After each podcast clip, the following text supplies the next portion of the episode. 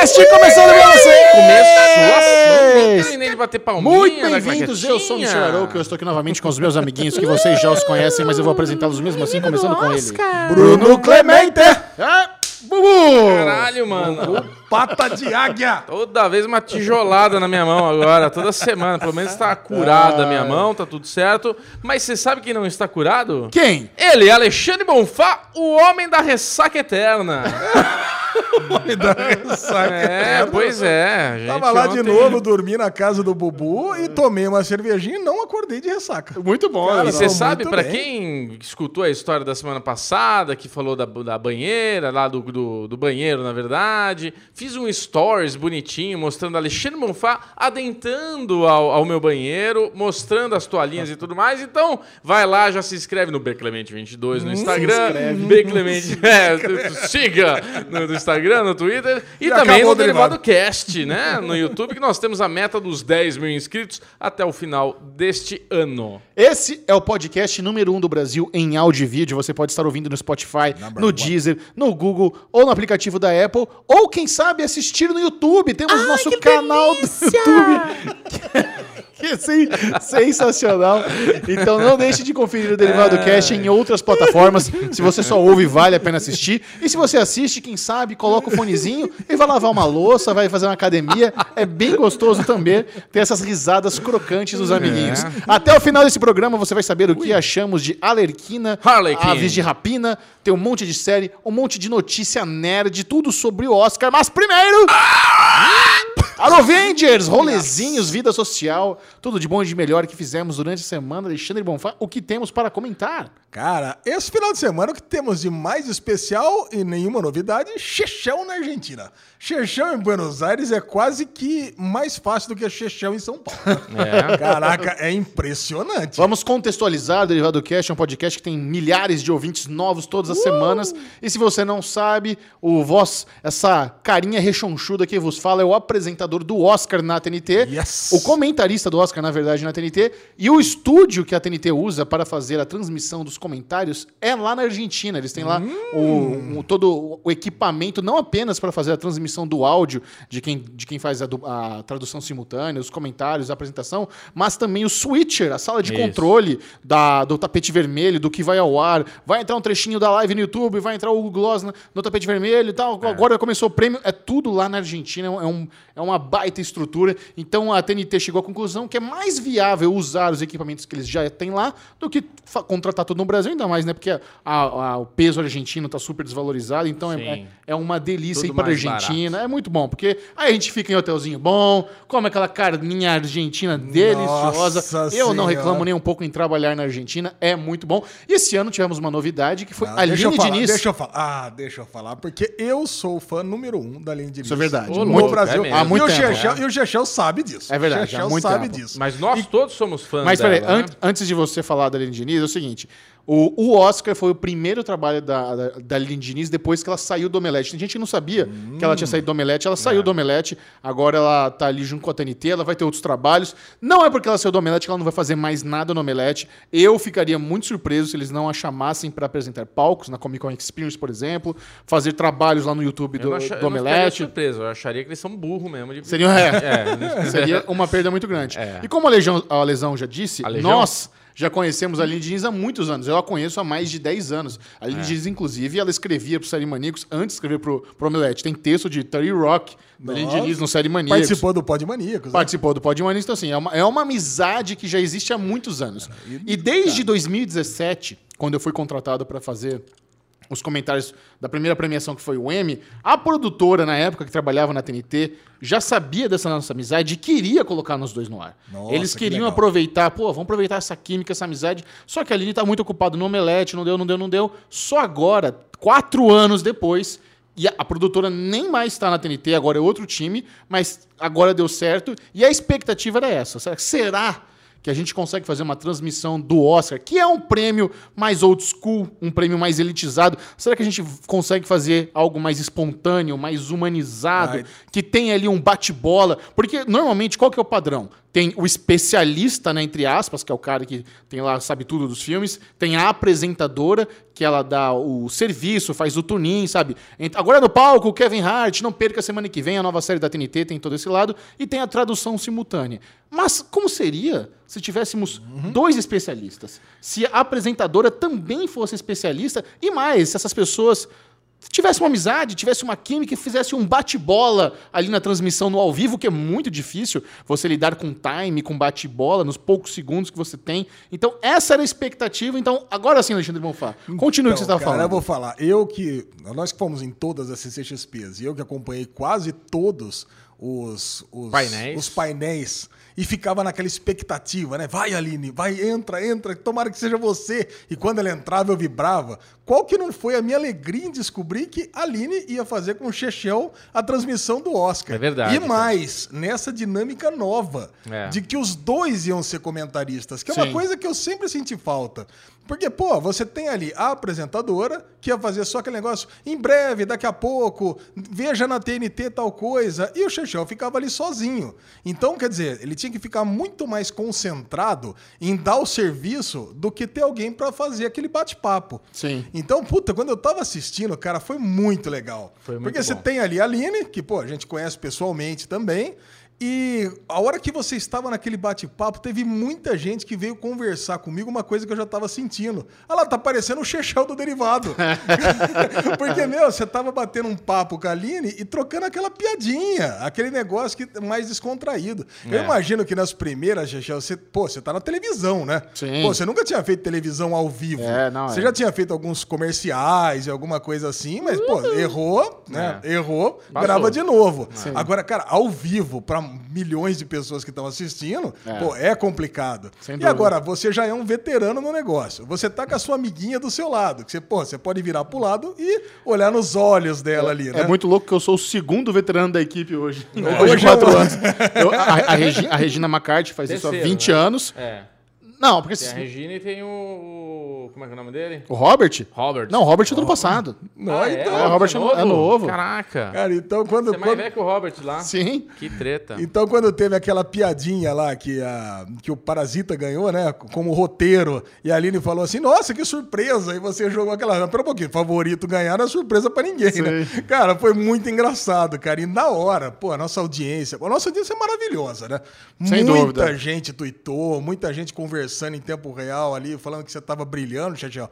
Pô, foi muito bom, cara. Não, é muito só- bacana, só temos a agradecer. Isso que eu ia falar, só tenho a agradecer a essa fantástica audiência qualificada que acompanha o Derivado Cash. Muito obrigado para todo mundo que mandou um tweet lá para TNT, É, me nossa. marcou, mandou salve. Eu nunca senti tanto amor assim vindo de uma transmissão como nesse Oscar. Inclu- inclusive, a- o sentimento generalizado de toda a equipe é que essa foi a nossa melhor transmissão ever. Todo mundo, desde a galera que está produzindo, dirigindo, fazendo a tradução simultânea, a gente comentando, a Aline, sem dúvida algu- alguma, trouxe um sabor, uma energia diferenciada e que profissional que ela é. Ela entregava tudo no timing perfeito. Ela é uma fantástica comunicadora, além de ela manjar muito de cinema e de séries. Então, assim, muito bom, eu fiquei muito feliz. Você- E quando você lê os comentários da galera, cara, é inacreditável. Sim, muito, muito obrigado a todo mundo. E quem sabe, né? Vamos ver até onde vai essa nossa parceria, Ah, né? Porque é aquele negócio que eu sempre digo: eu não sei se eu vou estar no M, que é em Ah, setembro. assim. É, não, não- sei se eu vou estar no Oscar ano que vem, não, Não é sei. contrato, né? Não Não, tem é nada eu não, assinado. Isso, eu não, não sou funcionário. Eles Eu- me chamam prêmio para prêmio. Então, por Quando enquanto, você tem nada trouxe garantido. essa novidade, que ia comentar com a Aline e tudo, eu como sentimento de mãe pai, sabe? Eu sou meio, quando temos amiguinhos que eu gosto muito, eu já começo a me preocupar por eles, né? Eu falei, nossa, como é que vai ser essa os dois ali naquele espaço, naquele minuto, tentando dividir e tal, e eu ficava pensando na dinâmica de vocês. Eu tava preocupado, assim, eu falei, puta, será que, sabe, aquela coisa que você não fala pra amiguinho pra não deixar ele nervoso antes da hora? Eu falei, caralho, eu tô preocupado com isso daí, velho. Será que vai funcionar? Porque a Aline, ela é muito boa. Ela fala muito bem. Mas ali é um espaço muito curto de raciocínio. Não dá pra dois tops ficarem ali disputando, né? Então eu, eu tava assim, nossa, como é que vai ser? Como é que vai ser? Na hora que começou, primeiro que parece que ela já fazia isso desde o começo com você. A química de vocês dois, a forma dela falar e levantar a bola para você chutar, tava redondinha, cara. E isso era uma crítica construtiva que eu nunca achei, nunca vi é, defeito assim nas outras pessoas que fizeram parceria com você, companhia para você ali no, no, no, nessas premiações. Mas eu sempre sentia que faltava um pouco. É, a Bruna Tedi, eu gostava bastante dela, assim, a química com você, que ela dava umas levantadinhas. Mas a Aline, ela foi perfeita, cara. Nossa, tipo, a, essa interação, essa amizade, o manjar também, essa, tudo isso daí somado com vocês dois, trouxe aquilo que eu sempre falo aqui, que é a, a, acabou a chatice do evento. Ficou uma coisa muito mais é, é, que é o derivado, essa conversa mesa de bar, assim, que tem a parte técnica que o Michel tinha que falar, mas ao mesmo tempo tinha essas tiradas. O Michel ficou mais à vontade. A hora que o Mr. Robot tá lá, o Michel manda, vai lá, Mr. Robot, entrega o prêmio. Você, aí. Lesão. É, entrega o prêmio aí e tal. Essas coisas elas começam a surgir porque a equipe tá bem. Né? Então a Aline mandou muito bem, você mandou muito bem, os, os tradutores você via que estavam muito bem, a Aline também uma hora falou: Meu, parabéns para vocês que estão traduzindo aí. O John de Rua precisa de bebida e vocês também, já vai todo mundo. Você mandou isso também, né? Puta, cara, sensacional. Então, é, eu acho A produtora que... riu muito nisso quando eu falei: os tradutores merecem bons drinks, igual o de Rua que falou que vai tomar umas aí. então, os tradutores. Porque, cara, tá trampo mesmo, né? Então, assim, é, é, eu acho que o Oscar, é, essas premiações, elas são muito longas, são cansativas, mesmo para gente que é apaixonado assistir. E você colocando talentos como o nosso uh! querido Michel Arouca e Aline Diniz, para ter esse momento ali, torna a coisa muito mais saudável de, de se assistir, né, Lezinho? Ah, muito mais, cara. E eu acho que, como foi o primeiro, daqui para frente, tende a ficar muito mais só natural, melhor, né? Só melhor. Tende a ficar um, um bate-papo de boteco no Oscar. É. Quem sabe, né? Mesmo porque a própria TNT vai sentindo, não teve nenhum momento essa conversa, o Michel não falou nada para mim, mas eu acho que a TNT pode ir sentindo isso e perceber que, tipo, deixar os dois mais à vontade, livre, ó, brilha, sabe? Tipo, não, não, não esquenta, brilha aí e faz o que vocês acham que tá certo. Porque é isso, quanto mais natural os dois forem, tipo, essa conversa nossa, assim, é mais gostoso do público assistir. Sem Tira o, a chatice mesmo. Não, e eu achei muito bonito também a homenagem que a TNT fez pro Rubens Filho. Sim. Ele, o Rubens Filho não apareceu no package oficial do Oscar lá no In Memória, porque ele não é do sindicato lá de Hollywood. Sim. Mas a TNT preparou lá um packaging oficial de 40 segundos que eles colocaram... Eh, por exemplo, nesses 40 segundos, o que queria? Ele ia comercial. E eles terminaram o In Memória e já mandaram o, o o vídeo do Rubens Eval Filho, é uma homenagem que ficou muito bonita. Ficou bonito, a gente sim. assistiu com antecedência, assim, sabe? Você, a hora que eles mostraram para a equipe, todo mundo, assim, lacrimejando, tava sensacional.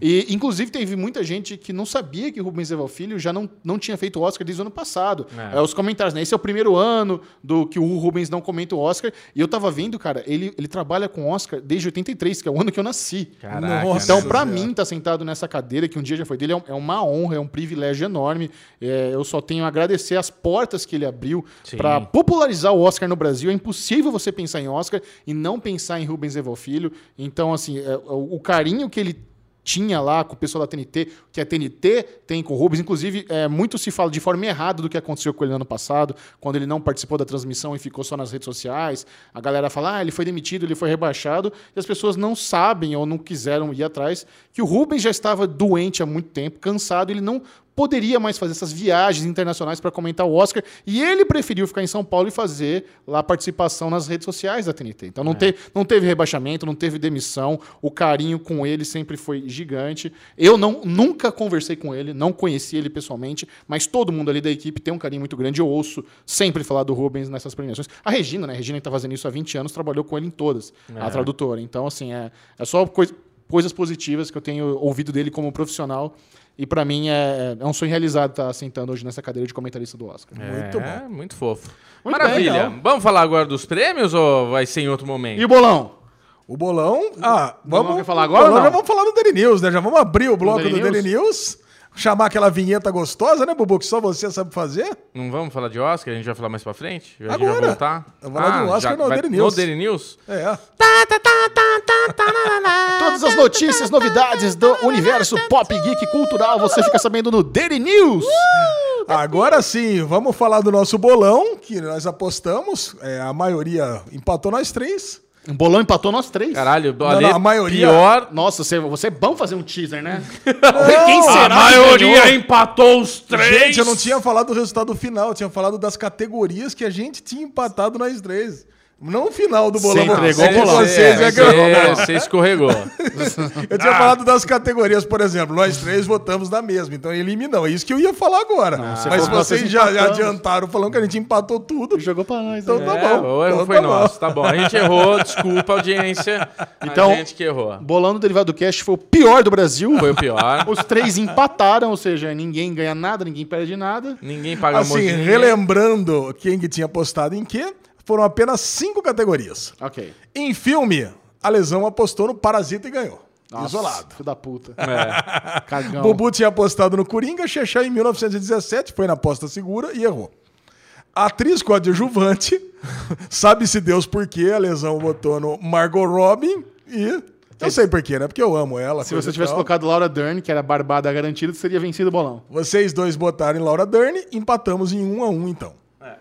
É. Aí, roteiro adaptado. Aí a lesão botou em Jojo Rabbit e acertei.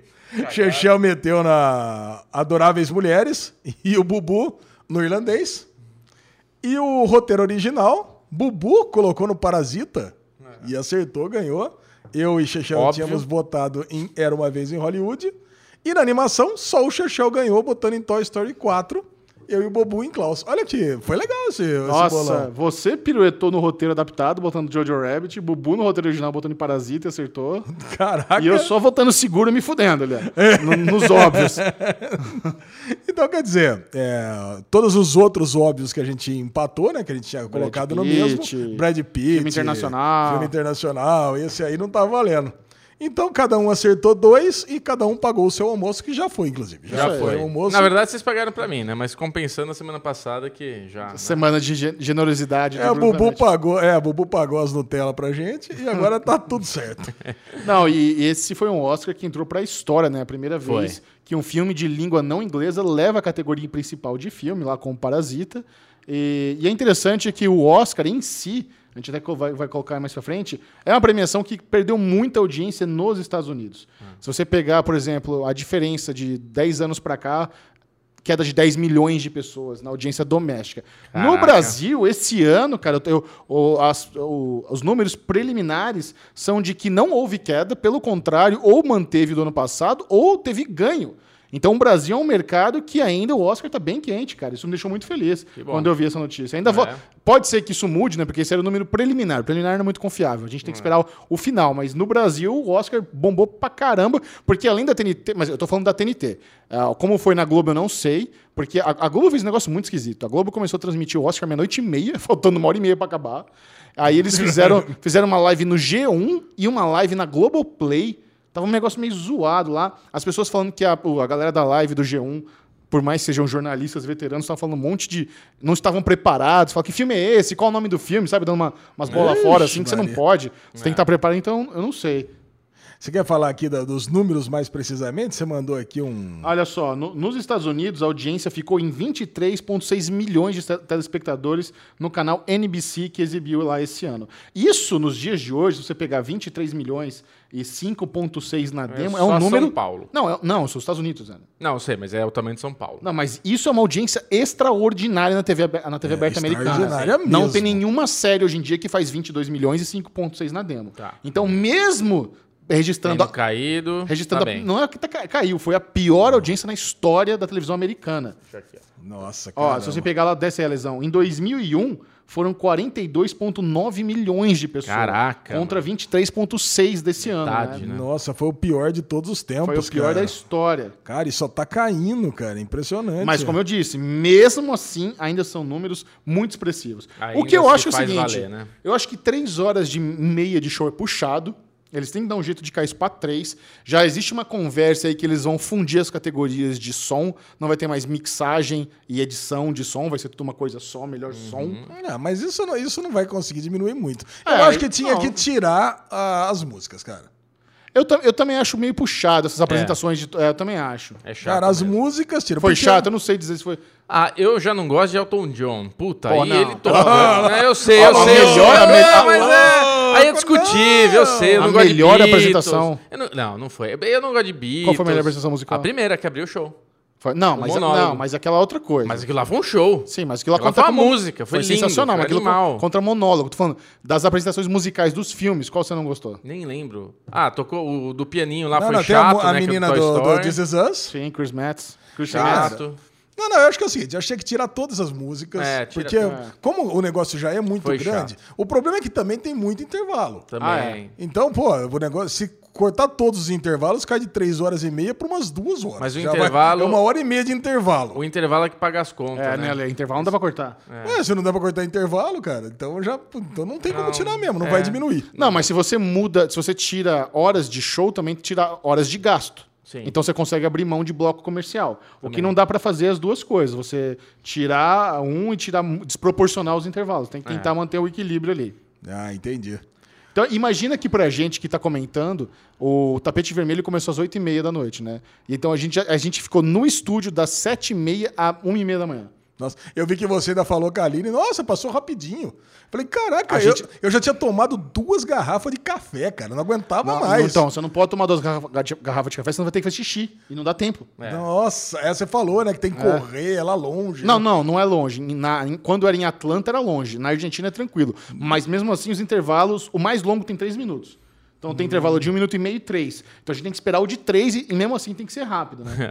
O stories do Michel era isso, ele fazendo lá e a Aline, eu quero fazer xixi! Ela- ela não foi no- eu, eu saí pra fazer xixi uma vez, ela não, foi- ela não foi nenhuma. É. Caramba. E vamos pros vencedores, então, Chechel. Vencedor, vamos lá. Vencedores. Os vi- É- é- Era, era de se esperar que esse fosse um Oscar sem muita surpresa. Né, E as surpresas que tiveram foram boas, né? Que foram relacionadas ao Parasita. Sim. é verdade. Mas teve lá as barbadas, né? Brad, Brad Pitt, Parasita Internacional, Lara Dern. É, o, o- eu mandei um tweet, eu mandei um tweet, eu mandei um tweet antes falando que a única coisa que eu esperava desse Oscar é que fosse que nem do ano passado. Que todo mundo já dava como favas contadas que fosse ganhar Roma, que fosse ganhar Christian Bale, que fosse ganhar a, a Lady Gaga ou a Glenn Close, você lembra? Aham. E acabou ganhando Green Book, ganhou Rami Malek, ganhou Olivia Colman e, porra, e- matou todo mundo no bolão. É. Eu falei, caraca, cara, se acontecesse a mesma coisa, ia ser perfeito. Então, quer dizer, não foi um- uma grande zebra, né? É Não, 1917 perder. É. Não, Porque- zebra é quando o filme que ganha é inesperado, né? Green Book, por exemplo. É, o Parasita, no caso, pelo, pelo menos na minha visão, era o segundo. Sim. Pra mim, 19- 1917 era o favorito e Parasita vinha logo atrás. Então não é zebra. É, zebra seria Ford versus Ferrari, Isso. ganhar, É, ou Ford até Jojo Ferrari Rabbit. seria a zebra, né? Porque não Mas- é um filme de Oscar, assim, uma coisa que você fala, ó, que filmaço, né? Mas, por exemplo, no nosso bolão, 65% votou em 1917. Ó. Então, quer dizer, já era, já tava numa. Sim. Já, tá, já foi uma zebra o, o Parasita ter ganho. Mas entre os quatro atores, ganhou, ganhou os quatro que estava previsto ganhar. Exato. Que foi o Joaquim Fênix, Renée Zellweger, a Laura Dern e o Brad Pitt. Sim. Então, cara, nenhuma surpresa. Mas- Puta, isso vai ficando muito enfadonho, que todo mundo achou que ia ganhar e ganhou É. mesmo. É chato isso, né, cara? Ah, eu- Até pra vocês que estão comentando ali. Não, é bom, né? Porque quando você comenta que tal pessoa é favorita, essa pessoa ganha, É. quem não acompanha os outros prêmios fica. em- Fala, olha, essa pessoa manja, né? Ela prevê o vencedor, sabe? Tem muita gente que, que é fora da nossa bolha de viciado de cinema que não tem a menor ideia quem é favorito, quem não é, não viu o Globo de Ouro, não viu o Critics, não, sabe- não viu o SEG, não sabe de nada. É. Eu fiquei bem contente que Parasita deu esse show, né? Porque, primeiro que aquele diretor, ele é Ah, muito cara, engraçado, que demais, né, né, cara? cara? Que Ele, figura. Ele é uma figura, aquela tradutora dele lá também fazendo brilhar e, né, eu repetir aqui a atuação, que eu acho que é muito engraçado, que ele sobe lá, He say thank you for everyone and I see you. tipo, ele fala 10 horas e aquela tradução rápida, né? Mas é porque também o japonês, o coreano, né, eles são mais extensos, né, pra falar, eu acho. É, né? mas com Sei lá. certeza ela não tava falando só o que ele disse, né? É, ela ela tem, dá uma horas abreviada, que, tem né? horas que come alguma coisa, não tem jeito, né? Muita coisa. Eu, ele, eu, eu não lembro agora que momento que foi, que ele não parava de falar. Eu só olhava pra tradutora pra ver, mano, quer ver ela fazer uma cara que fudeu. Ela não vai conseguir traduzir, então já esqueceu, já era, né? É muito difícil traduzir, né? Não, e, assim. e é, e é interessante que com o Parasita fazendo sucesso, as portas se abrem até pra ela. É. Porque ela, ela, ela é diretora. Então Ah, é? ela vai fazer um filme Tá agora. brincando. É. Tá zoando, mano. As- tá o res- Hugo Gloss, né, falou como que ele fez as perguntas lá pro John, o Bom Joe lá, não sei o quê. Aí virou pra ela e falou: "E você? Que Você é, famosa agora". Eu gostei, eu gostei que ele levantou É, bola pra também ela. gostei, também gostei. Cara, e é muito legal o Parasita ganhar, porque agora vamos ver se vem filmes de outros países, né, concorrendo. Tem porque mais essa, Exato, Nunca é. nenhum tinha ganho e pouquíssimos concorreram também, né? E não é possível que só filme de língua inglesa que sejam os melhores todos os É, anos. abriu, acho que o Michel falou, né? Abriu uma porteira aí, cara. Agora esse Oscar eu acho que deixa bem, bem, bem aberto, né? Até pro Brasil, quem sabe? Imagina o Brasilzão levar a categoria melhor filme. Porra, cara. Porra. Já teve oportunidade, né? Cidade de Deus, a gente já teve filmes maravilhosos, né, cara? Agora, por outro lado, diretor não americano ganhar já é, já é normal, ah, é, né? não, sim. Os, Cara, eu tava os vendo- três amigos lá levaram tudo os últimos. Antes desse, né? É, desde 94, cara, só teve um diretor americano que ganhou, que é o Damon Chazelle por La La Land. Por La La Land. Antes, é, porque que 94, nós estamos desde dois- 2004, não 94. Desde, Ah, só tá. o Inharratu, o Quaron e o ah, o outro mexicano. Puta, de Roma, fugiu né? o- É o de Roma. O... Não, não, o, o Del Toro. Ah, o Del e o Del Toro. beleza. Os três tinham ganhado tudo e agora ganhou um sul-coreano, cara. Então, direção, o americano não tem vez. então, eu acho que não foi nem surpresa. Mas, cara, a meu ver, já que Parasita ganhou como melhor filme, eu imagino que o Sam Mendes poderia ter ganho como melhor diretor. É. Que eu acho que o que teve de melhor em 1917 foi melhor direção. Então, Ale, mas aí eu não sei se eu concordo com você, porque ó, eu acho que é isso que eu ia falar. Eu fiquei bem contente com o Parasita ter levado muita coisa, porque todo mundo tava falando 1917, eu tava até irritado com isso, porque 1917 é um puta filme, puta filme. Eu já falei aqui, um puta filme, vai ser usado como referência, tal, não sei o que lá. É nóis. Mas assim, eu acho que tudo que ele ganhou, ele merecia ter ganho, que é direção de fotografia, que a execução daquela ideia de aquilo ter sido viável, aquilo ter Não, acontecido. se- se não ganha é do- fotografia- Exato. Foi do diretor de fotografia. O Sam Mendes pode ter tido a ideia de falar, vamos fazer um filme plano de sequência? Tá, mas o vagabundo que foi lá e fez acontecer é o cara que ganhou. É, 1917 ganhou. É, ganhou o- efeitos visuais de Vingadores, tá errado. Isso é. Efeitos Tá visuais tá errado. errado, mas ele ganhou efeito sonoro, que é muito importante. Né? Que teve o Ford. ganhou mixagem de som. Mixagem, é, então. É, mixagem, efeito foi Ford, né? Mas assim, acho que ganhou tudo que merecia. Merecia, cara. Tá. Efeitos visuais merecia ganhar de Vingadores? Então, tem uma puta. Aonde? Em que Não, mundo? é, é difícil mesmo. Mas assim, eu acho que entre os dois, pelo Avengers menos. Assemble. se justifique, entendeu? Agora, melhor direção, melhor filme, de novo, né? Eu acho que a história não é uma puta história, não é um negócio que você fala, caralho, que nem a gente falou aqui. Dunkirk é muito mais foda a história, entendeu? Então, tô feliz, tô feliz. Acho que se ganhasse, ok. Não ganhou, melhor ainda. Levou me- Parasita. Preferia Coringa, mas tudo bem. Na categoria documentário, a gente tinha Democracia em Vertigem, então o Brasil estava ali concorrendo, tendo chance de levar o seu primeiro Oscar na história, não foi dessa vez. É. E o Indústria Americana, cara, era, era o favoritaço, ainda mais quando colocaram o Barack Obama e Michelle Obama como produtores do documentário. Aí fudeu, É, né? aí fudeu, é, aí acabou. É. Cara, o mim, problema- ó, eu, eu vi todos os documentários. Tem a do- Indústria Americana, The Cave, Democracia em Vertigem, Forsama e Honeyland. Eu quero assistir Forçando. Cara, pra mim, disparado, Forsama é o melhor. É, Era- inacreditável. Era muito difícil pra democracia em vertigem, né, cara? Porque a Ah. gente assistiu The Cave, né? é- Era, pô, cenas fortíssimas da Síria. E muito difícil de ser feito. Porra, a galera morreu pra fazer esse documentário. Aí você tem o Forsama, que vocês já falaram que é do mesmo tema, que é complicado. A indústria americana, o Chechel já tinha falado num derivado pra trás aqui, que mostra os chineses tentando colocar a filosofia de trabalho dele no, no- em território americano. E o Honeyland estava concorrendo também como o melhor filme estrangeiro, de língua estrangeira. Quer dizer, pô, é, é- é filme internacional, né? Agora É. não é mais filme de língua estrangeira, é filme internacional. Quer dizer, pô, não dá, né, cara? Ah, ah, Tem uma dúvida, Xixi. Eu acabei de Ah. correr uma dívida. uma dívida, não, uma, Uma dúvida. Ó, Uma- dívida, ó a dívida Ei, não, uma Luizão dúvida. devendo Vai lá, no banco. Serasa. Agora que mudou de filme estrangeiro para em vez de filme de língua estrangeira, filmes britânicos podem concorrer nessa categoria? Pode ser. Filme internacional, né? Filme Internacional. aust- australiano, Se a academia sul- é- sul-africano. A academia é americana, então qualquer coisa fora dos Estados É. Unidos é considerada como É, internacional. me deu essa dúvida agora. É.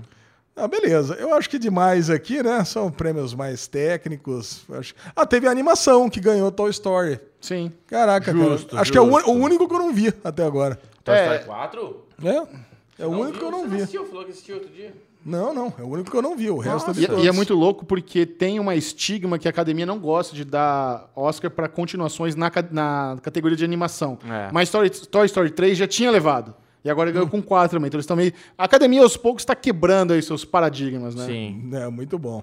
Fiquei com vontade de ver esse Hair Love Eu aqui. assisti, é Cara, muito fiquei bom. com muita vontade de Curta ver. de animação. Você viu aonde? Viu na Caixinha Mágica? Cara, não, acho que tá no YouTube, se não me engano. Tá no YouTube? O, Ki, o Kit Buu, eu sei, cara, você vai adorar o Kit Buu. Você vai adorar o Kit Buu. É. Muito bonitinho. Kitibu. Kiribu. Kiribu. Então é isso aí. Cara, muito legal, cara. E assim, foi um Oscar muito bom, porque independente de ter ficado muito feliz que Parasita ganhou, qualquer um que ganhasse ali eu estaria tranquilo. É, justo, é isso mesmo. Então Boa, tá bom. Lezinho. Muito obrigado a todo mundo que assistiu o Oscar. Deixa aí nos comentários, deixa, manda um tweet pra gente. Qual foi o seu filme favorito do Oscar 2020? E no sábado à noite teve a premiação da dor de cotovelo, né, Xixi? Que é o quê? Isso é o Spirits Awards. Spirit Awards, que é a premiação dos filmes independentes. O Oscar foi no domingo, o Spirit Awards foi no sábado. Então imagina a zica que é pra eles terem que concorrer com o Oscar no mesmo final de semana e até pros convidados que vão ter que se arrumar pra uma festa no sábado e no domingo. E ficar horas lá. Pois é, é. é um puta de um zinabre. Mas você vê que a mulherada tava aquele a- a arrumação mais leve, assim. Não, todo Hoje é- mundo. hoje é mais a paisana Não, e amanhã é o pra valer. O Adam Sandler tava com camisa e blazer, sem gravata, É, sem exatamente, nada. A galera é. tava, tava mais- é uma premiação mais É mais descolada. independente, É. é. de dia, não é à noite, não é gala, né? É, É, mas exato. a galera fica mandando shade pro Oscar direto, né? Fica, é, dá uma fica. dor de, é uma dor de cotovelo A- enorme, né? Albert, Albert Plaza, nossa querida Albert Plaza de Legion, de Parks and Rec, foi, apresen- foi apresentadora pela pelo segundo ano consecutivo. É. Eu sei que vocês estavam se divertindo muito aí, Ah, ela vendo, fez o monólogo vendo- de abertura, ela muito bom. cantando, fazendo várias piadas, muito legal. As piadas do monólogo dela estavam nível, assim, qualquer premiação não, ti- não, não dá pra menosprezar, foi muito É, bom. Foi demais. Mas assim, por mais que seja uma premiação de filme independente, se você pegar as listas dos vencedores, você vai notar que vários oscarizados aí de estúdios fodões acabaram levando a maioria dos prêmios, né? Sim. É, o- os grandes vencedores foi Uncut, Gem, ah, Uncut Gems, do, Joias Brutas, do, Netflix. do Adam Sandler, Sim. E, a, e o Farol. Aí. O fa- Tudo bem, vamos lá. O Farol é da A24, que não é de grande estúdio, né? O Uncut Gems também te- tem a distribuição da Netflix, mas ele é considerado, talvez ele tenha um pezinho no indie. Mas é- são do- dois filmes que têm muita verba de divulgação. Sim. Se você for ver a lista dos outros concorrentes, você nunca ouviu falar de nenhum, sabe? Então é um pouco injusto. Se eu sou um filme indie e tô concorrendo com Farol e com Uncut Gems, eu fico puto, É, velho. ia ficar É puto injusto. Mas eu Não é queria tão muito que a TNT trouxesse assim. essa premiação pra grade deles, cara. É bem gostoso de assistir. A gente tá vendo também o discurso do Adam Sandler, Puta, pode o falar. O discurso do Adam Sandler tá muito engraçado também, porque ele fez ele mesmo como um personagem, né? Então ele chegou lá com três páginas, ficou lendo e contando um monte de piadinhas ali dentro desse texto. Na hora que tipo, você fala, mano, tá acabando, ele vira e fala, desculpa, eu preciso ir, a- ir passar por tudo isso aqui que eu preciso ler e tal. Bem engraçado. ele bom. começa já falando, ó, eu não sei se vai dar tempo, então, ó, amo você, minha mulher, meus filhos, é nós. Então vamos lá. Então foi bem divertido de ver ele recebendo esse prêmio. Cara, e no- na parte aqui de filme internacional, tinha até filme brasileiro concorrendo aqui, Xuxa. Pois é. A Vida Invisível, Você né? assistiu E A Vida Invisível? Não, sabe. ainda não. A Vida Invisível tava concorrendo, mas ganhou Parasita. Claro. É, Ah, tem que fazer, aí, né? Pô. E ganhou também a indústria americana. Quer dizer é o que você falou, tem um prêmio aqui que acabou ganhando aqui as mesmas coisas. É, boa. Próxima lesão. Muito bom. Agora vamos para as notícias de fato. Eu queria falar para vocês, trazer uma notícia sobre Stars Play, O que, que é isso? que é um, é um, um serviço, é uma plataforma de streaming que não, com- não aparece aqui no nosso,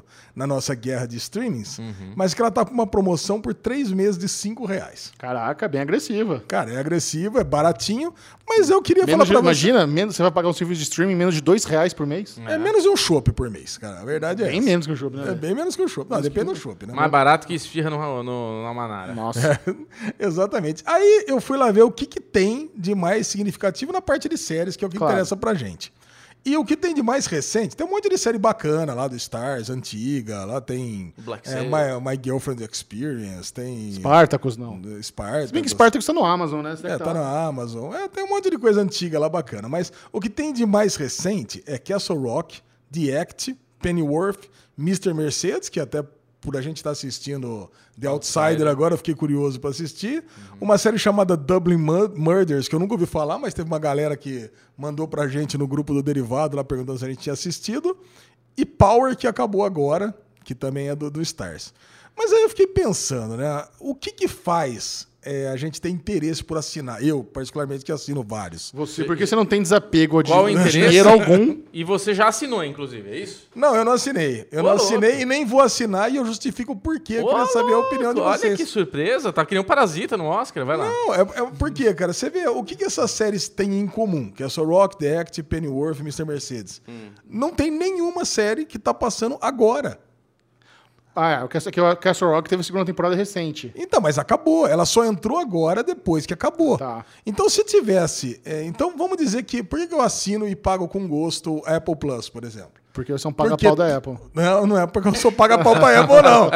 Porque se a, se a Stars Play tivesse, por exemplo, lançasse uma série por semana, uma temporada por semana, ou pelo menos estivesse passando três séries ou duas séries, que entrasse um episódio por semana, como a HBO faz, por exemplo, já valeria a pena. Mas série relevante, você disse. Não é é qualquer coisa. relevante, série boa. A no- Série nova, boa. nova série policial do Kiefer Sandler. Pode ser. Não, você não gostou da ideia. É, eu não gostei tanto, mas assim, mas assim, se tivesse. se Nova tivesse- comédia do Will Arnett. Oh, aí sim, Tá. aí sim. Cara, então eu acho que valeria a pena. Agora, o problema do Stars Play, cara, é que tem um catálogo bacana, mas coisas antigas a gente não assiste. Vocês concordam comigo? Cara, não- esse final de semana eu tava, tava lá no Oscar pra relaxar, eu tava assistindo Máquina Mortífera 1 no Amazon Prime Video. Bom, você não concorda comigo, então. É, não, eu assisto coisa velha. Eu, eu- eu revejo o John Wick to- direto também. Eu gosto de ver as coisas. Porque John Wick não é velho, né? Mas eu gosto de rever o 1, o 2 e o 3 direto. O Bubu É. gosta de coisa velha também. Cara, eu gosto. Inclusive, eu tinha feito a lista aqui que você boicotou da Não Amazon. Boicotei, não boicotei. De vários Porra, filmes excelentes que Bubu tem no- indica, na, cara. na, na, na, na cadeia ali da... da... Catálogo, É, você no quis dizer? catálogo, isso na. Como é que fala, né? Cadeia, na. na... Ai, Na falta- grade. E na grade, isso. É quase uma cadeia, né? É, obrigado. Na grade. Então, eu gosto, eu gosto de ver filme bom, cara. Se é bom, a gente revê. Ah, Mas o lance é o seguinte: se você não tem esse problema de, de fomo, né, de querer assistir a coisa o quanto antes, eu recomendo. Cara, tá lá por 5 reais, você pode pegar, Nossa, assistir por todo mundo vai achar que você tá fazendo propaganda desse negócio. Cara, e pior que não, nós não estamos ganhando absolutamente nada É. pra, da Stars Play. Eu espero que você, só se você estiver ganhando sozinho. cara. Pois é, a gente não tá sabendo aqui. Rola, foi- né? É muito estranho esse negócio na É. pauta aí. Stars Play, bota lá no Nubank, eu mandei pra vocês os dados, pode, pode transferir. Tá feita a, a propaganda. Alezinha- mais, Alesão? Alezinha, as permutinhas dele. Cara, e estreou a semana. Vaqueiros. Estreou essa. Putz, esqueci de falar Los Vaqueiros. Olha lá, sabia? Ô, Renatão, um abração pra você. Foi aniversário semana passada, mas logo depois bati o carro, então foi uma puta de uma merda, deixa pra lá. Pra variar. Agora tá Vai lá. aqui. Ó, estreou semana passada uma série chamada Briar Pet. Quase ninguém assistiu, porque não tem nenhum serviço de streaming. Fica a dica aí, Stars Play, Tá. pra trazer pra cá. Do canal USA. E o que me chamou a atenção dessa série, Chechel, é que é do Sans Meio, viu, Bubu? Olha só, o criador de Mr. Robot já tá com outro projeto, E com ele está lá a nossa queridíssima Rosário Dawson. sendo a protagonista, né? a protagonista. Então eu falei, cara, eu vou amar essa série. Já tava pronto pra amar essa série. E aí, curtiu? Aí, não, não curti porque ainda as legendinhas não estavam prontas, né? Ok. Então você ah, sabe. então você nem assistiu. Não, não assisti porque não tem nenhum serviço de streaming, mas eu tô assim, eu tô só esperando pra assistir. Mas tem uma coisa que já me bodeou e eu queria fazer uma pergunta pra vocês, que são os entendidos do assunto. Tá cheio das dúvidas hoje, Vai lá. surpresa, né? Quer fuder mesmo. Quem sabe faz ao vivo, cara. É. O lance é que o Sans Meio não é nem o criador, fui no MDB pra consultar. Ele não é o criador, não é o diretor. Ele é o produtor executivo da série. Tá. O que, que faz um produtor executivo de uma série? Teoricamente, o produtor executivo é a mesma coisa que um showrunner. É o cara que comanda as coisas, ele ajuda na. na- desde ligar pro, pro, pro ator, negociar, ter certeza que está tudo correndo bem. Mas, no caso de Hollywood, muitas vezes, a produtora do Sans Meio foi contratada, é a que está desenvolvendo essa série para o canal USA. E por ele ser o dono da produtora, eles podem colocar o nome dele co- como crédito produtor executivo e ele ter literalmente participação nenhuma no desenvolvimento da A série. única coisa que ele fez foi assinar um cheque lá pra liberar o motoboy lá. Por exemplo, muitas séries têm nos créditos produzido por Steven Spielberg, do mesmo jeito, Sim. mas é porque é Amblin, é, a produtora dele chama Amblin, que foi contratada para fazer o projeto, entendeu? Entendi. Então, é- isso é uma tática de marketing. Eles usam o nome de um cara conhecido, com um cara com, com renome, mas na verdade É, ele jogou não tem lá. tanta participação. O J.J. Abrams faz muito isso, porque tudo que é da, da Bad Robot, que é dele, a, a- a produtora dele, é produzido por J.J. Abrams. Aí já mete o nome do J.J. Abrams lá e Ele ganha relevância. é um cara, um executivo lá, então faz parte. É, eu achei estranho porque tá com uma nota bem baixa no MDB, 6,5 de 10. Tá com Isso a uma nota baixa. isso aí, né? Tá com uma nota no banco de séries lá de 7,66, que quem, sabe, quem conhece banco de séries sabe que essa nota é Lixo. horror- é lixo. É lixo. E a série, pra quem tiver interesse, trata de uma detetive lá que volta pra cidade natal dela depois que a irmã explodiu num carro-bomba. É, vamos, vamos pular esse, Ale? É, cara... eu- Ah, Você vai querer tá. muito colocar no Derigusta da semana que vem. Tem tanta Cara, eu, coisa eu vou boa assistir. Se for realmente muito ruim, aí eu aviso vocês, tá, Tá bom? bom. Mas não é, Tá super- bom. não é porque eu Tá seis meio que você vai empurrar pra gente isso aí. Tá hein? bom. Tá bom, eu aviso. Ok. Tá bom. Vamos lá, próxima notícia. Eu gostaria de falar de renovações importantes da semana passada. A série que estreou na semana passada na Netflix, chamada Lock and Key, que está nesse derigusta dessa edição, ela foi renovada para a segunda temporada. Quando? Ela foi renovada na semana passada. Ah, é? Cara, isso é muito bom, né? Porque a gente já assiste com a certeza que foi renovada. É que assim, é, na maioria das vezes, a Netflix já, econom- já encomenda duas temporadas logo de cara. Isso. A, ta- a taxa, até se você procurar esse dado, você vai ver. A taxa de séries da Netflix que tem no mínimo duas temporadas é muito alta. Hoje em dia, muitas delas estão meio que morrendo na segunda, ou na, na terceira ou na quarta temporada. E, mas assim, eles não gostam de. Quando a série, tipo, acabou de ser cancelada aquela de patins lá, o Spin Out. Série que é cancelada na primeira temporada é porque foi muito, muito mal. Muito mal. Não é o padrão deles. O padrão deles é dar luz verde para duas logo de cara. Então, Lock and Key, como eles já viram lá no algoritmo que deu super certo o Hill House e tudo mais, eu acho que eles estão apostando nesse público. É, que, mas ela foi renovada antes da estreia. É isso. O que, o que me preocupa é October Faction. Por que te preocupa? Também é da. É, me- é mesmo estilo. Acho que poderia estar até no mesmo universo, só que October Faction, que estreou faz três semanas, não foi renovada.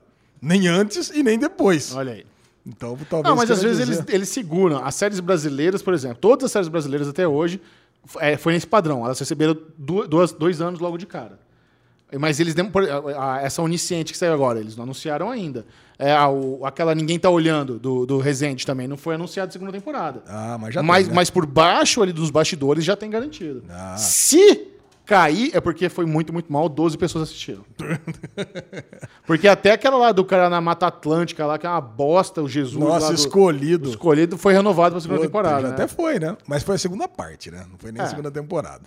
É a mesma agora, coisa. essa renovação vai diretamente pro Bubu, que agora ele vai ter muito tempo pra maratonar as duas primeiras temporadas. Sex Education. Education. Terceira temporada garantida. Eu vou assistir, você vai adorar, é muito bom. Eu vi a primeira, comecinho, eu preciso pegar e fazer acontecer. Não seja azedo, assista Sex Não, zero azedo. Você colocou The Kirby falando nisso aí? Claro. Não existe The Kirby, né? É, É, só Kirby, Kirby. whatever.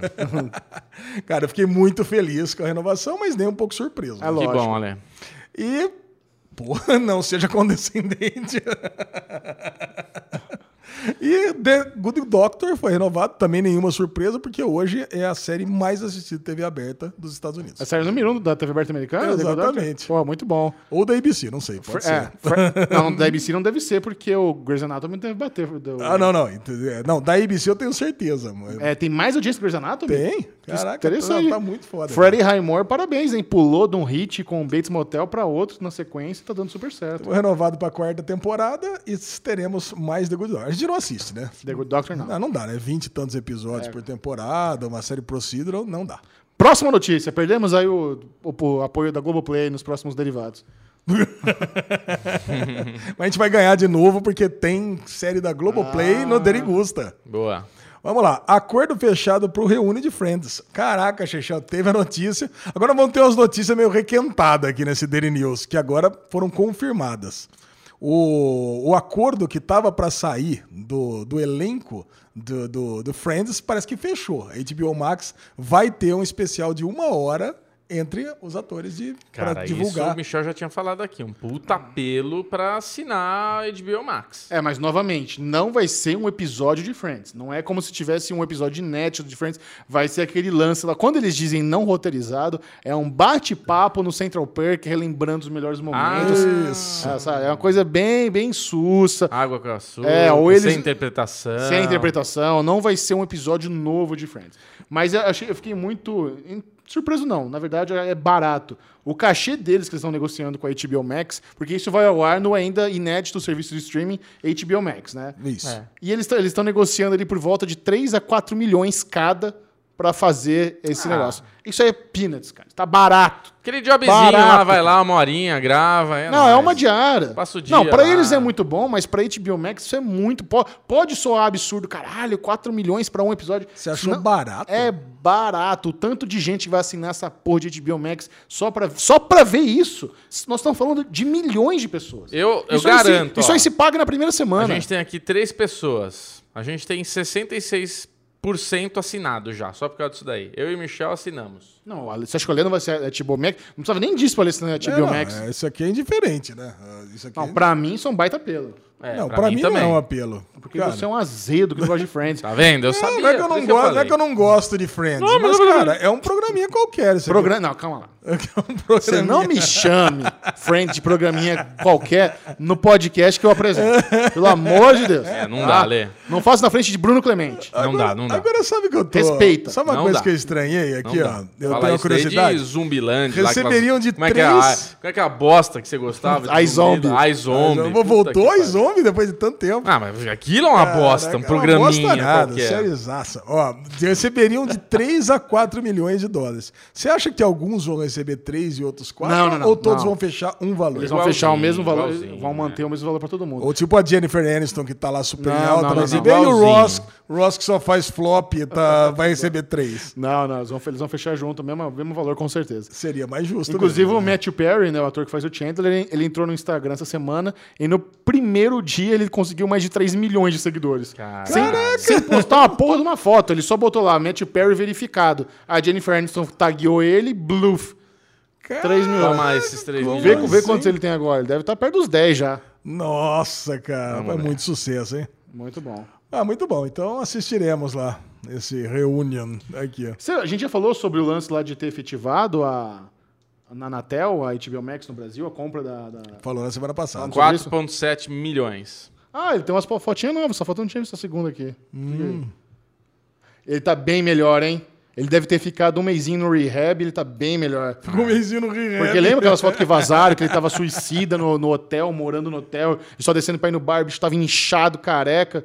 Agora ele tá bem mais apresentável. E isso aqui é capaz de ser algum teaserzinho pro que vai É, vir aí. Porque... ele só criou esse Instagram pra divulgar. Pra divulgar, porque, É. ó, é, já começa com ele no Friends aqui. É, o primeiro post dele é um gif de Friends, de Chandler. É. Caraca. Vem em mim, que delícia.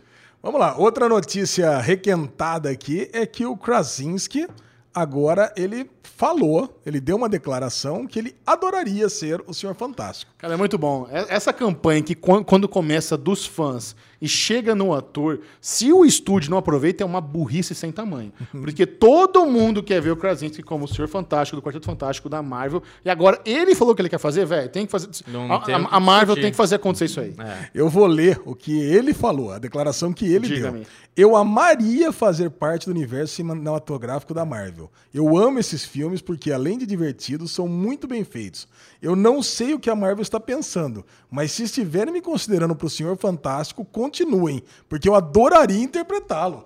Tem Isso aí, Só cara. faltou ele porra! falar, e por favor, chame a minha esposa para ser a, a sua Storm, que seria maravilhoso. Vocês não têm noção, o susto que eu tomei lá no hotel na Argentina, eu jurei que a Emily Blunt estava no hotel. Ah, Ela pa- passou assim, eu falei, "Ah, é Emily Blunt, que ela tá aqui nesse hotel. Eu catei o Instagram, eu catei o Instagram pra ver se ela tava, só que eu descobri que ela não tem Instagram. Aí na volta, quando ela voltou, eu falei, ah, não é. Mas é parecida, tão parecida, cara. você sabe o que aconteceria se a Emily Blunt passasse por mim no hotel, né? O quê? Nada, não, né? Não ia reconhecer Não ia reconhecer. É. Cara, eu aprovo demais. Eu adoraria que fosse o E no final desse texto não tem um chupa Scorsese? Chupa esse...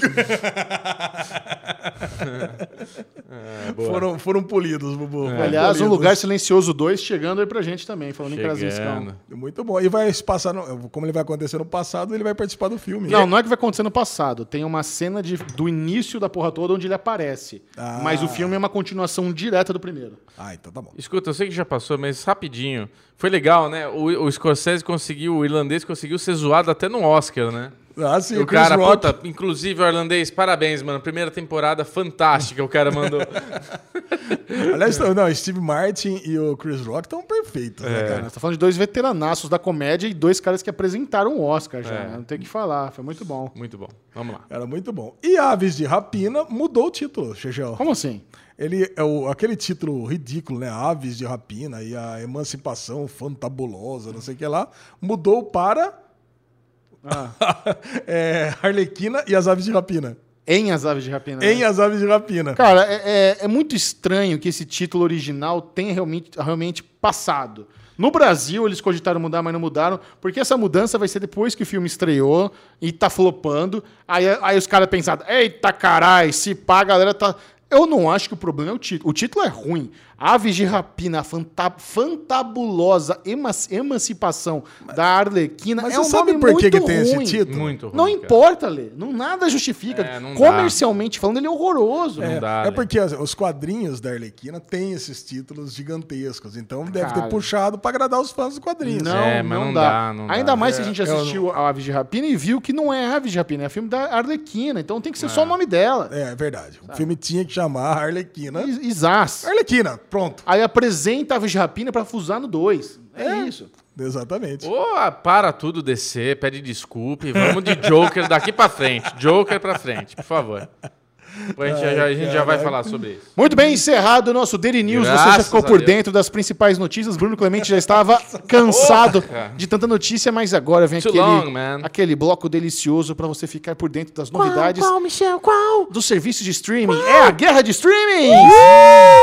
Guerra de Streamers, Round 1. Nós vamos mencionar para você quais foram os principais lançamentos do Amazon Prime Video, Apple Plus, HBO Go, é, Globoplay e Netflix. E no final nós vamos eleger qual serviço de streaming teve os melhores lançamentos essa semana. Já vou adiantando que foi meio flopado essa semana. Para hein? todo mundo? Pra todo mundo. Foi Eita, uma porra. semana, foi uma semana meio fraca. Vamos lá, Lisão, do começo. Vamos lá. Amazon Prime Video trouxe a série que levou um dia Chechel para o México. Fear the Walking Dead trouxe a quinta temporada inteirinha pra você. Muito bom. Trouxe o terceiro episódio do tedioso Star Trek Picard. Que isso? Ah, cara, eu, eu, puta, eu tô desistindo de Picard, cara. Se você os sei comentários lá no- nas redes sociais do Amazon Prime Video, só elogiado. Então, cara, todo mundo tá adorando e eu, eu não vou parar, tá? bom. eu não vou parar. Mas a gente não vai nem comentar nesse Derivado Cast, porque eu não quero falar mal. Você Ok. tá falando tão mal que nem, eu nem assisti.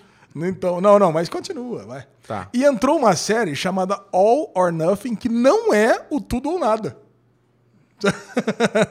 entrou a quinta temporada de All or Nothing, que é uma série sobre é, futebol americano. Já tinha entrado outras temporadas de outros times, agora é do Philadelphia Eagles. Então entrou a quinta temporada. Muito tá? bom. Então foi só isso que entrou no Amazon Prime Video. Ok. Bom, fraco, fraco. Bubu, o que que entrou na Apple Plus? Cara, eu não lembro nem o nome, mas assim, eu, vi que eu entrei na Apple Plus, tivesse alguma novidade, tava lá uma- um documentário novo que é sobre um jogo, um Magic, como é que é o negócio? Magic Mythic Quest. Quest Raven's Banquet. É isso, Myth Quest. E eu, come- eu até dei o play, viu? Até dei um playzinho, começou, eu falei, né. E parei por aí.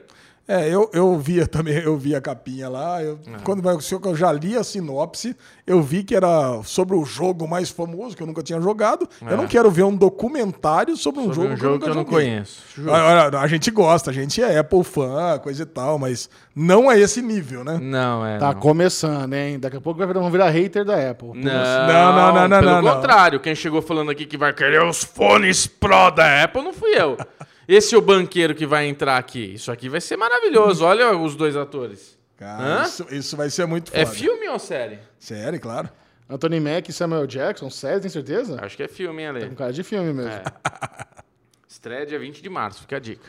Bom, na HBO Go teve o terceiro episódio Episan? de Monstro do Pântano, o terceiro de A Zona, o sexto de The Outsider, o quarto de Avenue 5 e o quarto da décima temporada de Kirby Your Enthusiasm. Cara, Tá bom, hein? Tá bom. Tá legal. Tá bom. Tá legal. Agora, na Globoplay, entraram também os últimos episódios, ó, atendendo pedidos. Eu não tava fazendo aqui, eu não, entendi, eu não tinha entendido que era episódio por episódio. Doctor Who, A Million Little Things voltou a entrar os episódios semanais, Charmed é a mesma coisa, e o 12 episódio de Evil. Certo. E a primeira temporada inteira de Arcanjo Renegado. Nova Boa. série brasileira da Globoplay. Gostei da bom. distribuição brasileira. E na Netflix, Xaxão? Netflix tem a primeira temporada do The Pharmacist, que em título brasileiro ficou Prescrição Fatal. Isso é um documentário? É um documentário. O Bubu assistiu um pouquinho. Eu comecei a assistir o primeiro. É. Teve, entrou a primeira parte da sexta temporada de Vikings, a primeira temporada completa de Lock and Key, a quarta temporada de Van Helsing e a primeira temporada do documentário Who, Killed Malcolm X. Podemos falar brevemente aqui. Eu assisti o primeiro episódio de Who Killed Malcolm X. Cara, é interessante, mas eu não vou continuar assistindo. Ok. Assim, mas é bem feito. É assim, nos Estados Unidos tem um negócio que você pode reabrir qualquer caso de homicídio a qualquer momento. No Brasil não, ele prescreve. Nos Estados Unidos não. E tem um cara que decidiu reabrir o caso do, do Malcolm X. É, Fizeram uma série só sobre isso, né? Que é o Cold Case. Cold Case? É. não sabia disso. Aí então ele, vai, ele, ele reabriu lá e ele tá investigando porque, assim, se você tiver mais interesse em saber sobre a morte do Parece ser Malcolm X, interessante. cara, e o primeiro episódio ele é muito bem feito. Já conta logo de cara tudo o que aconteceu. Os próximos vão investigar mais a fundo, mas o primeiro já, se você não tem, se você não conhece a história do Malcolm X, você já fica sabendo de tudo. E não se preocupe, E- e- que- porque vamos falar de Arcanjo Renegado e Lock and Key no Derigusta. É Isso. O Bubu assistiu um pedacinho de Pharmacist. Tá bom. Tá bom? Não quer falar nada? achei, achei que você ia falar alguma É coisinha. porque eu vi muito pouco, não deu pra fazer uma avaliação. Não vou falar que eu bubuzei. Bubuzou. porque- Não, não bubuzei. Eu, o, o bubuzar é tipo, não, não dá pra ver essa bosta, vamos parar. O The Pharmacist, ele tem um apelo interessante, que é um, um pai de família que tem um filho que é morto por causa do tráfico de drogas e ele quer vin na vingança, ele quer conseguir pegar o cara que cometeu esse crime. E ele vê que tem muita negligência de polícia, ele começa a ver que tem uma máfia fudida entre polícia, traficantes e tudo, que tinha uma mulher que eh, colocava, fazia prescrição de remédios pra galera tu- usar oxi, não sei o que lá, oxi, né? É, então, assim, é um cara que parece que ele foi atrás e conseguiu e provou um monte de coisas que a polícia que não estava investigando, tipo, meio que fazia vista grossa. Muito bom. Eu voto na. HBO Go. Olha aí, Mesmo Michel. assistindo só uma série? Não, duas. Né? Duas, né? Eu Verdade. assisto Kirby e The Outsider. É eu que tô assistindo quatro, evidentemente que eu vou na HBO Go também. né? Quais quatro você está assistindo? Eu só não tô assistindo Lazona. Ah. Eu voltei a assistir Swamp Logo Thing. você, hein, Ale? E você, Bruno Clemente? Cara, eu vou fazer um voto polêmico. Eu vou votar em Globoplay. Sabe por quê? Por quê? Porque eu gostei de Arcanjo e Ah, eu, também. eu quero privilegiar, dar o prestigiar a nossa Globoplay. Ok. Eu acho Boa, que eu tinha mudar bom. seu voto. 2x1 HBO Go versus Globoplay. HBO Go ganha. Comente aí qual é o seu serviço de streaming favorito ou qual foi essa semana. E nós seguimos agora. Você está sentindo esse cheirinho? Hum, que cheirinho de cocô! É o merdalhão da semana. o prêmio que ele é merecido, não é apenas dado. Todas as semanas o Derivado Cash elege um merdalhão. Às vezes é zoeira, às vezes é um negócio mais sério. Alexandre Bonfá, qual é o pique? Caraca, e quem diria, depois de Parasita ganhar, tivemos uma chuva em São Paulo. O que, que tem a ver Parasita com a chuva? Caraca, cara, o grande momento de Parasita é a chuva. Ah, tá. Que é dar aquela enchente. E tivemos um alagamento em São Paulo. É que você não estava aqui, Xexão. Você, você perdeu a chuva em São Paulo, para sua sorte. Para minha sorte, na segunda-feira que São Paulo estava alagada, virou uma piscina, eu estava voltando de Buenos Aires e foi uma cagada dupla, porque normalmente o voo que a gente sempre volta, ele é mais cedinho para chegar aqui na hora do almoço. É. Dessa vez, por algum motivo, a produtora falou: Michel, o Oscar é mais puxado tal. Você não prefere que ir num voo mais tarde, junto com a gente da produção, para acordar um pouco mais. mais dormir, dormir um pouco mais e, e descansar e até almoçar lá? Falei, Nossa. caralho, cara, é ótimo. Ainda, aí, como a gente mudou a gravação do derivado para terça, eu falei, nossa, calçou. Perfeito. Super topo. Além, então, beleza, a gente ia chegar em São Paulo por volta das 6 horas da noite. Só que mesmo assim o avião atrasou. E foi Ah, bom. E, e, cara, sorte. foi Tudo muita perfeito. sorte. Aí a gente ficou lá no Outback do, do, do aeroporto de Buenos Aires. Eu cheguei em São Paulo perto das 9 horas da noite. Do, da, do aeroporto de Guarulhos para minha casa, demorei 25 minutos. Ah, Nossa. perfeito. Ze- zero afetado pela chuva. Perfeito. Cara, Cara, eu, por outro lado, Eu já eu, eu vou falar como é que foi a minha rotina. Eu ia vir para São Paulo, porque eu tinha uma reunião em Santo Amaro às 9 horas da manhã. Nossa, na segunda-feira do, do temporal. Na segunda-feira do temporal. Eu, como não vejo nenhuma notícia, nenhum noticiário, nem rádio, nem nada. Nunca nem ouvi falar já da chuva. Chamei, chamei meu Uberzinho para vir aqui para São Paulo. E né, brilhou. Porque ainda estou com problemas com o carro. E aí peguei e chamei, beleza. Chamei o Uber numa boa e vamos, vamos para São Paulo. Cara, saí de Campinas 7 horas da manhã. Cheguei em Santo Amaro mais de meio-dia. Nossa. O Ale cara. mandou mensagem no grupo. Ah, tô chegando. Falei, Ale, você não tá vendo o que tá acontecendo? Oi? Ale, pede pro teu motorista do Uber voltar. Volta, cara. Volta. Não, não entre em São Paulo, porque você vai se lascar muito bom. Só que no fim, ele ainda conseguiu Não, eu dei uma chegar, sorte. conseguiu chegar até. Porque eu, na minha casa, fiquei ilhado. Eu não consegui sair. Eu não Bubu consegui tava no pior cá, lugar de São levar- Paulo. Eu não consegui levar o Vitor pra escola. A escola do Vitor cancelou a aula esse dia, não teve aula. A Vila Leopoldina aqui estava debaixo d'água, literalmente. O CEASA, a, a, a 6C ali, D&D, sei lá que porra, que é aquele lá 6C cheia de ar. Cara, absurdo. Tem uma concessionária da Mitsubishi aqui que viralizou o videozinho da, da- dessa concessionária. Virou uma cachoeira, que ele tem um andar embaixo, um subsolo, que lotou de água com carro, com tudo. Matou o Um Mustang do brother. Cara, um absurdo que aconteceu. Foi. E assim, é impressionante, Michel, porque começou a chover muito forte à tarde, fim, fim de tarde, assim, meia-noite, e não parou mais mesmo. Tipo, foi e foi, cara. Não parou o dia inteiro e, tipo, não, a água não conseguia escoar. Não conseguia. Tipo, ficou alagada e permaneceu. Sim. Tipo, só piorou o negócio. E eu, eu ainda dei uma sorte muito grande que demorou para entrar. Daí a Anguera parou ali e ficou, né? Ficou umas três horas ali parado. Mas quando entrou em São Paulo, parece que tinha acabado de secar a marginal. Mas naquela, naquela ruazinha paralela ainda estava completamente alagado. E todos os carros estavam ali submersos, cara. Só aparecia o vidrinho. Na- nas casas, tinha carro por cima. Falei, caraca, cara, destruiu tudo que tinha aqui. Imagina- Mas quando eu entrei na marginal, a marginal estava inteira livre. Imagina a lesão tendo que dar um tibum no alagamento da Marginal Tietê. Ai. Ale, eu fiz um, um teste visual aqui. O Michel ele tem um toque nervoso com a mão dele, cara. Ele tava com os dadinhos, não para. Eu tirei os dadinhos dele, ele foi e pegou o, o- o Boba Fett. Aí eu pisquei pra câmera, coloquei o dadinho na frente, tirei o Boba Fett, ele já. E ficou aqui girando. Nossa, mãozinha tá que tá. Vamos lá. Caraca, cara. Então eu acho que São Pedro tem que receber o medalhão dessa Tadinho. semana, né? E foi um recorde, né? Fazia, anos, acho desde os anos 60 que não tinha Não, não, desde 80 e 84. 80 e pouco. 84. Eu, eu, assim, com 84 tinha 4 anos, mas eu não me recordo em nenhum momento da vida ter eh, visto São Paulo do jeito que ficou. Cara, eu fiquei com muita dó do cara do Uber, cara. Casco. Muita Você dó. fudeu com esse cara, velho. Nossa, o cara. o que, que você pegou- ficou fazendo três horas dentro do carro? Escutando podcast. É? Não abriu o notebook, não viu episódio, nada. Não, pode podcast. E você podcast. deitou no banco de trás? Eu, Como é não, o pior que é o seguinte, cara, eu sou muito. Eu tenho muito problema pra ver coisa. É, pra assistir coisa no carro. Dá Puta, enjoozinho? dá enjoo. Puta, é uma merda. eu tenho isso então, também. cara, você vai, não, eu vou escutando podcast. Só que, puta, coitado do cara, queria conversar. Sabe? O Uber adora conversar, né? Tem esse negócio. Tem. Não importa, cara, você tá escutando o negócio e o cara quer falar. O cara quer, puta, e eu tava escutando.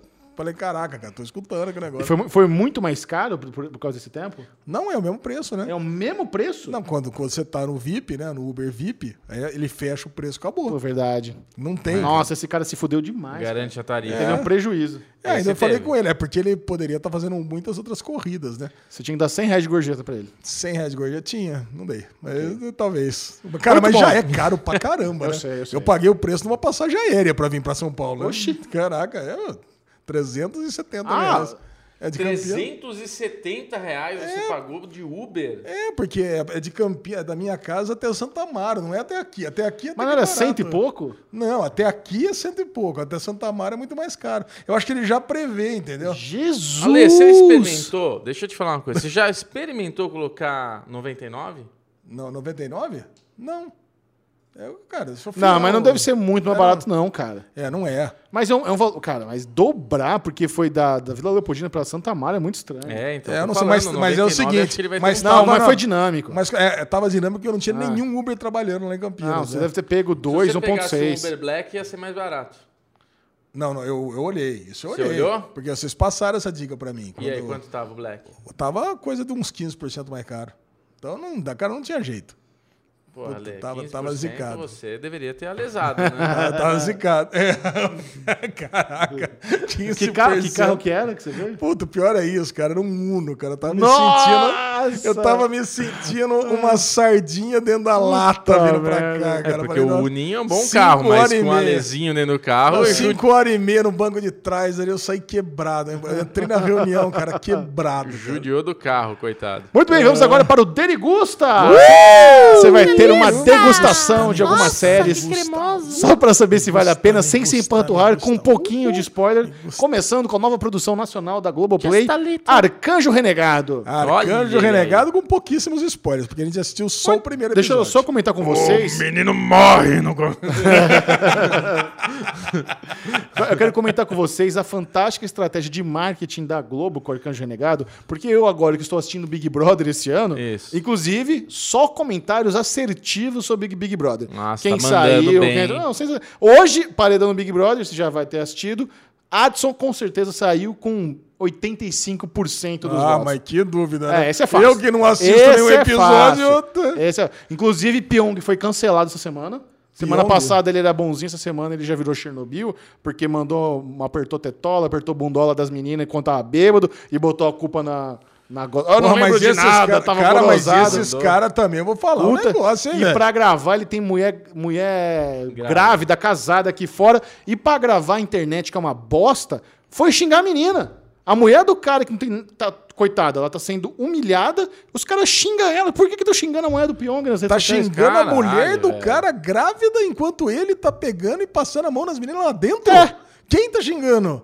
Tu sei lá, um monte de cara. Pera um pouquinho, retificação do merdalhão. Vai merdalhão pra quem tá xingando a mulher do cara. Que isso? E, enquanto isso, a Boca Rosa tomou um pé na bunda também, ainda não Boca sabe. rosa. O namorado dela aqui fora. Olha, achei engraçado o apelido dela.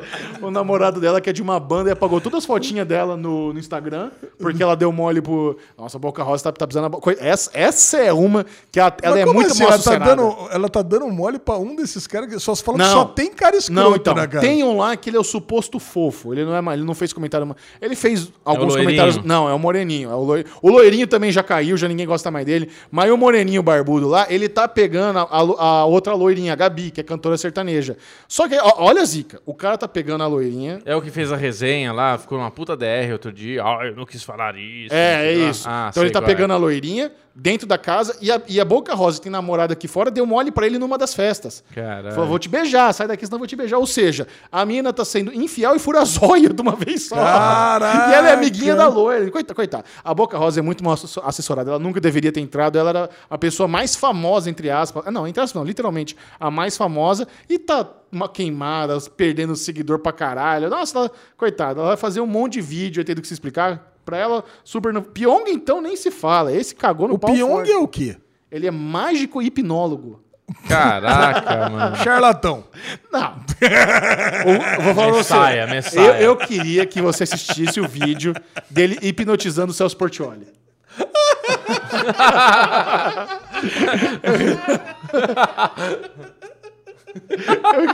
Perdeu o Ale com o Celso Portioli, olha lá. Eu queria que você visse isso. Pyong e Celso Portioli é uma piada pronta, né, Lezinho? Ele fez. Eu vou te contar um dos trechos, melhor trecho. Ele fez o Celso Portioli acreditar que tava com a torta do, do, do passo repassa na mão e não tinha nada. E ele, nossa, eu tô sentindo o cheiro da torta. Oh, tô todo cagado de torta, não tinha nada, tava hipnotizado só. Ah, Assiste velho. esse vídeo. Ah, velho. cara, é muito não, bom. não, Você não. acredita em hipnose, Ale? Eu acho que não, né, Bubu? Eu acredito em hipnose, velho.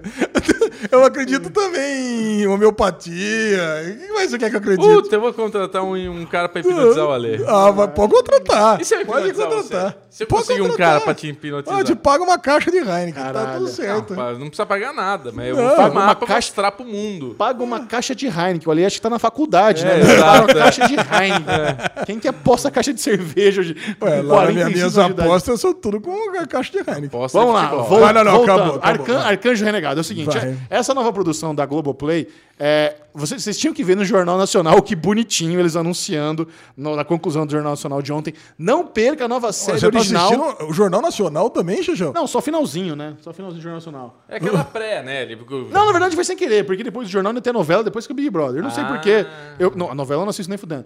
Mas o finalzinho do Jornal Eu peguei o finalzinho do Jornal Nacional e aí tava lá a, a menina da bancada falando: não perca a nova série da, da Globoplay, Arcanjo Renegado. Aí vira o, Bo- o William Bonner. Ah, aliás, é muito boa. Eu já vi. Aqui, o Silvio Santos agora? Não, ele, ele fez assim, super, sabe, jabá amarrado, a temporada completa, inclusive, já está na Globoplay. Aí o que, que eles fizeram? Eles passaram os dois primeiros episódios na tela quente depois do Big Brother. Então, olha só que louco. Os caras divulgaram no Jornal Nacional, passaram os dois primeiros episódios na tela quente, em forma de filme, e eles estão passando na TV direto, assim, uma chamadinha da Globoplay. Sim, eles, manhã cara, hoje. eles estão vendendo pra caralho. Tá muito bom o Puta, marketing. aliás, aliás, falar em marketing da Globoplay, cara. Teve uma, uma thread sinistra do, do- da Netflix que ela colocou. Você não, não tem nada pra ver em mim? E o que, que eu tenho pra ver pra vocês? Cara, o cara do marketing lá do Twitter do, do- da Globoplay é sensacional, cara. Ele, ele, ele O que, que você tem pra falar sobre isso, Michel? A gente falou isso semana passada. Não, mas, mas continuou. Cara, Ah, ficou continuou? Uma, cara, ficou uma thread enorme. A gente falou um pouquinho só. Tá, mas continua. ele, ele continuou e virou uma briga gigante. E é impressionante como a maioria das pessoas defendeu a Globoplay. Eu achei que todo mundo ia defender a Netflix, né? Mas Acho que por. gigante de quem? Da Netflix com a Globo? Não, a Netflix não respondeu. Cara, não, respondeu. Respondeu? Respondeu. Ela continuou, cara. Ah, eu tenho tal coisa. Não, mas eu tenho tal coisa, eu tenho tal série. Sabe? Virou uma, virou Pô, a, uma Netflix, a, a Netflix não foi esperta de ter mordido dessa isca. Lógico Porque que eles têm muito mais seguidores. Mas muito mais. É, mas Não tem comparação. Cara, tá? mas virou, virou um thread enorme. A Globoplay, a Globoplay realmente está com muitas séries. É. Mas séries mais antigas. A Netflix coloca coisas muito mais recentes. É o que a gente estava falando do Stars Play antes. Então, vale, eu acho que hoje vale muito mais a pena ter Netflix do que ter Globoplay, apesar que eu tenho as duas. Mas, cara, eu fiquei impressionado de ver que parece que as duas plataformas de streaming mais relevantes do país hoje são Globoplay e Netflix. Provavelmente. Porque assim, o- Provavelmente. a Amazon, nada. A Apple Plus não É, a existe. Amazon não tem HBO. Go, nada. Cara, e- Aliás, vocês não imaginam o desespero pra assistir Big Brother na Argentina porque a Globoplay não funciona lá. como assim a Globoplay não funciona? não funciona lá? fora do Brasil. O aplicativo? Não é? Não, você não consegue ver as merda. É bloqueada. Caraca, cara. Aí, por, por algum milagre, Robert Greathouse, nosso querido tradutor, também é viciado em reality show. Ele me passou um, um canal do Telegram onde os caras replicam os episódios direto no Telegram. Caralho. Salvou. Salvou, Bastiminha. Bruno Clemente, sinopse de Arcanjo Renegado. Arcanjo Renegado é o Tropa de Elite 2.0, só que em série, vamos falar assim. boa. Porque vocês têm muita, tem muita nostalgia dos filmes do Tropa de Elite. Então, é um, uma- um- um pelotão do Bop especial. É o Bop do Bop, né? Tipo um- um- a nata do Bop. E daí tem, temos o protagonista que já no começo do episódio mostra ele criança, o pai era um policial, começa com uma perseguição maravilhosa de um gol GTS, cara. Caralho, apareceu o golzinho. Falei, porra, meu irmão tinha um gol desse, cara. Que irado. Aí eu tava assistindo com o Bubu aqui, ele falou Gol GTS. Falei, isso aí deve ser 85, no máximo. É, os dois já sabia, tá vendo como você gostava de carro também, Alezinho? Nossa, é muito, Mas, assim, é- é muito hétero topzera vocês, viu? Aí, mas assim, é, é interessante como de cara você já vê que é diferente a série. É uma série bem feita, bem produzida, os diálogos tão bons. Tem uma coisinha ou outra ali que apareceu do pai militar ali falando, não gostei muito. Mas de maneira geral, a série é boa.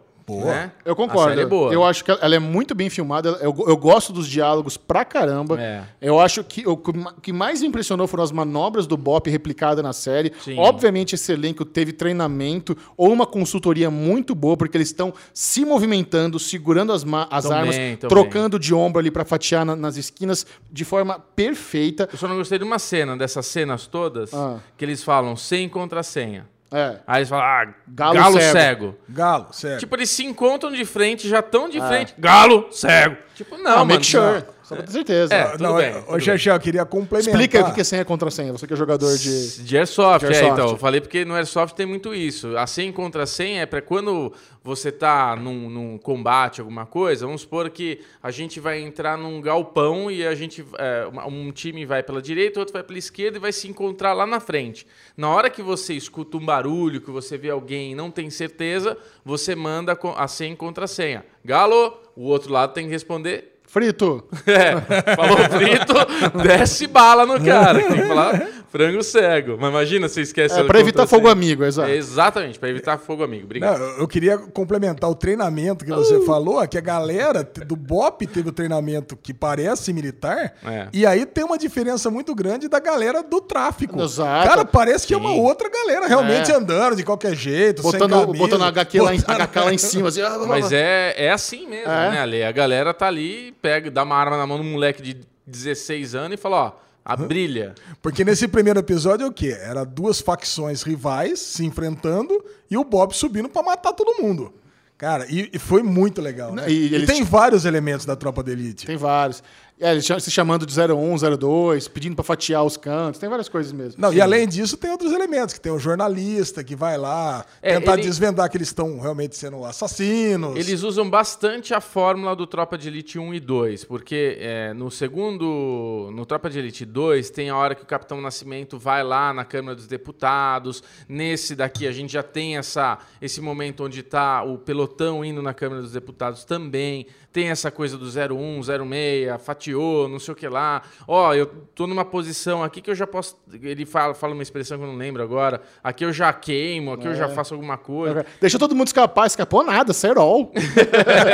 É, vamos fazer um Troia aqui, aí eles sobem, os caras vêm de baixo, muito eles bom. estão tudo em cima esperando. Então, pra quem gosta muito de Tropa de Elite, certeza que vai gostar. Certeza. Aliás, eu não- acredito que só em 2020 os caras conseguiram fazer uma produção com Bop, né, cara? Depois de todo o sucesso do Tropa de Elite, era muito. Verdade, legal. cara. E além da- das, das cenas de ação, eles fazem o, o ângulo também da, da política corrupta, né? Então tem, tem o governador do Rio de Janeiro fazendo os esqueminha dele, aí tem a presidenta da Câmara também, corrupta. Aí, cara, é- é- eu, tô- eu vi dois episódios até agora e eles estão muito espertos seguindo o- o- a fórmula do streaming, que é Uhum. terminar episódio com cliffhanger. Cliffhanger. Então, o segundo episódio, além de ter um acontecimento chocante, ainda tem um cliffhanger.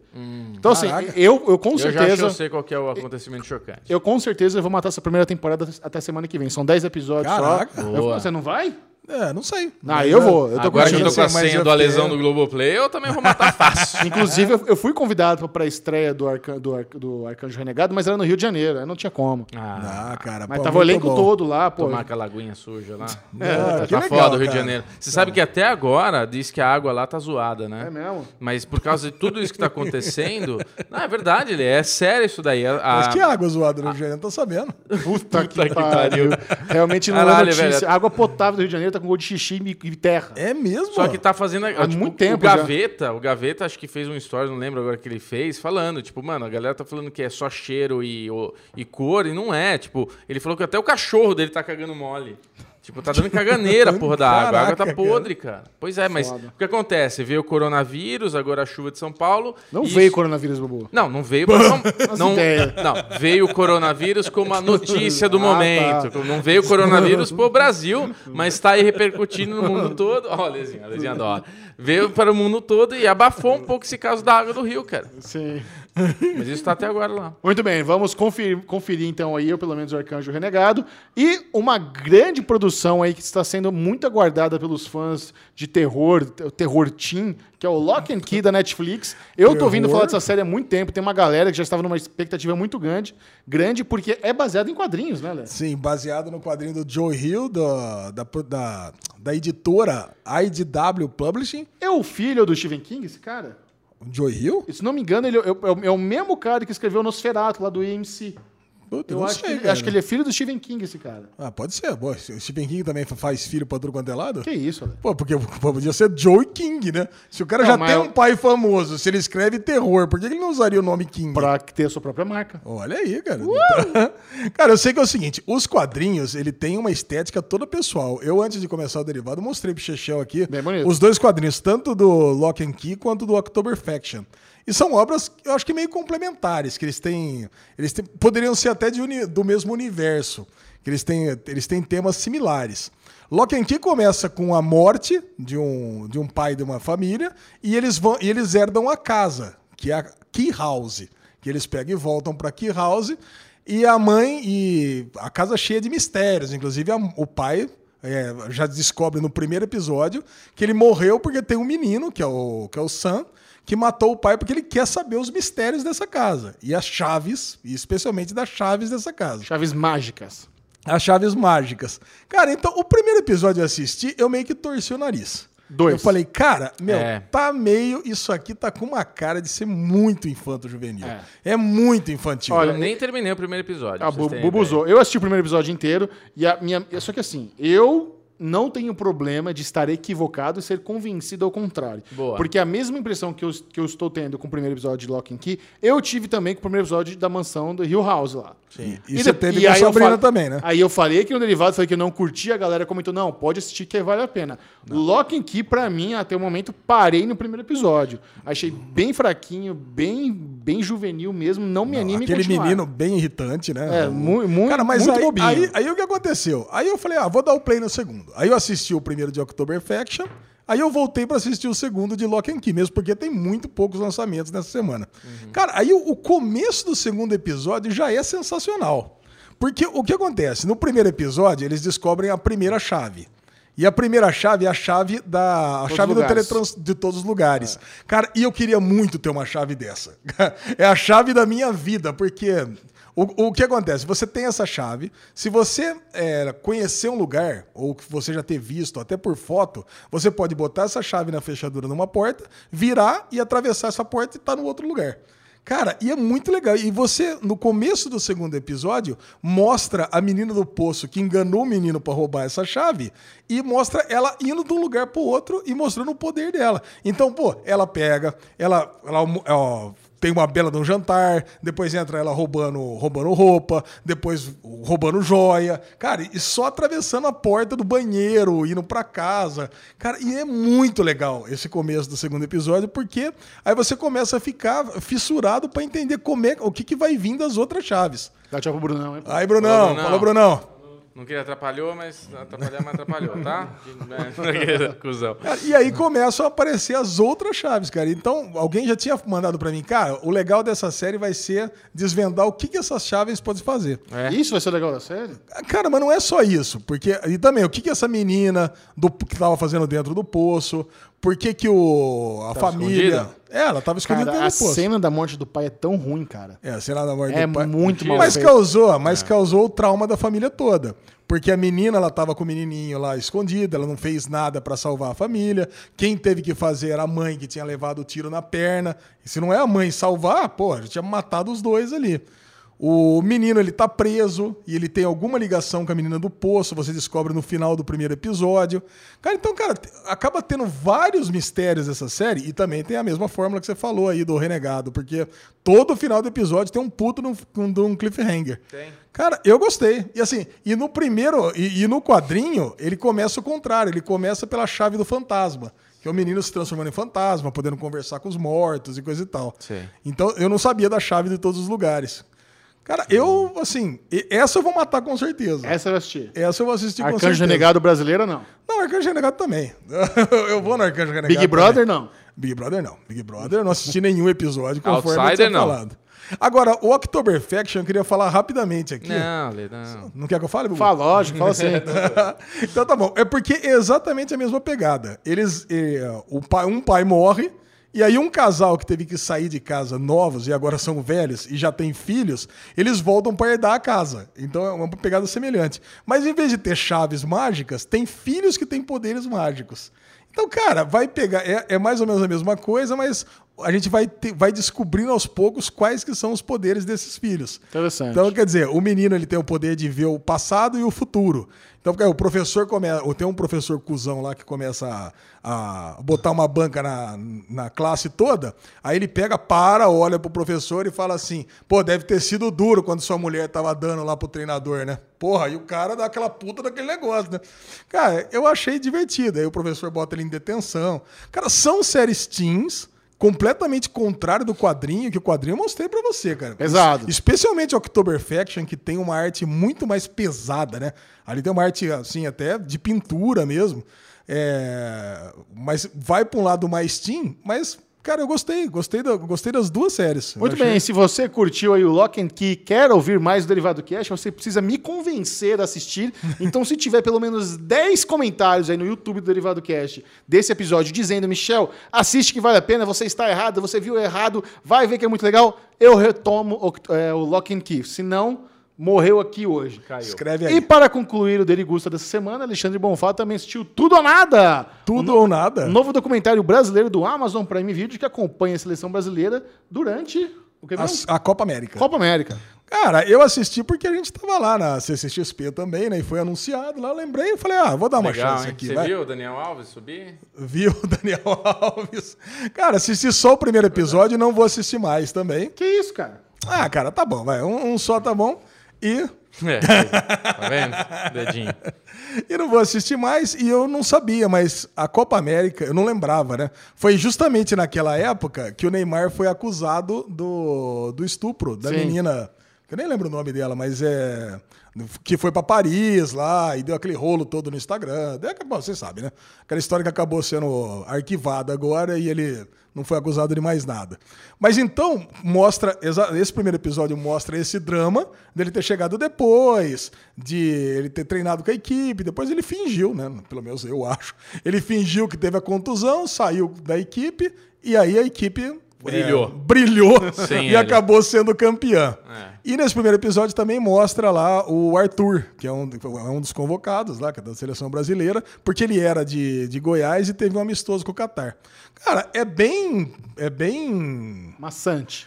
É bem maçante, não, não ia dizer maçante, mas Chato. é bem ufanista. É bem, ufa, é bem Chato, ufanista. chato. Como se todo mundo amasse a seleção brasileira, mas tivesse ressentido com as duas últimas Copas, né? Que perdeu 7x1 para a Alemanha, depois perdeu para a Bélgica. Então, é, é, tava precisando daquele empurrãozinho para voltar a amar a seleção, sabe? Eu acho que é bem essa pegada. Cara, e o Amazon Prime Video botou muita fé nesse documentário, cara. Botou, né? Botou, Botou porque tem muita muito fé. anúncio, né?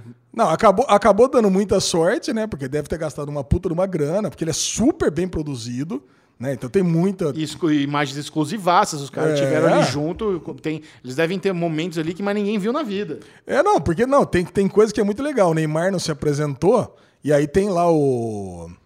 O, o, o, o, cara lá que eu esqueci o nome da, da? CBF. Não, da Zagalo, cara. o cara. O cara da CBF conversando com o Tite, né? Falou, ó, o Neymar, o Neymar, assim, bem. Pô, não sei nem como é que ele pôde gravar isso, né? Ó, o Neymar não se apresentou na França também. Ele não veio pra cá, não tá lá, não sei o que tá acontecendo, sabe? Antes deles terem contato com o que tava acontecendo com a menina lá. Então, cara, é, realmente tem muita coisa exclusiva. Mas, cara, a gente já sabe o que aconteceu, sabe? Não, é, não tem surpresa nenhuma. Eu acho que é um erro estratégico mesmo, né? Tipo, ah, vamos fazer uma série de futebol, porque é super popular e blá blá blá.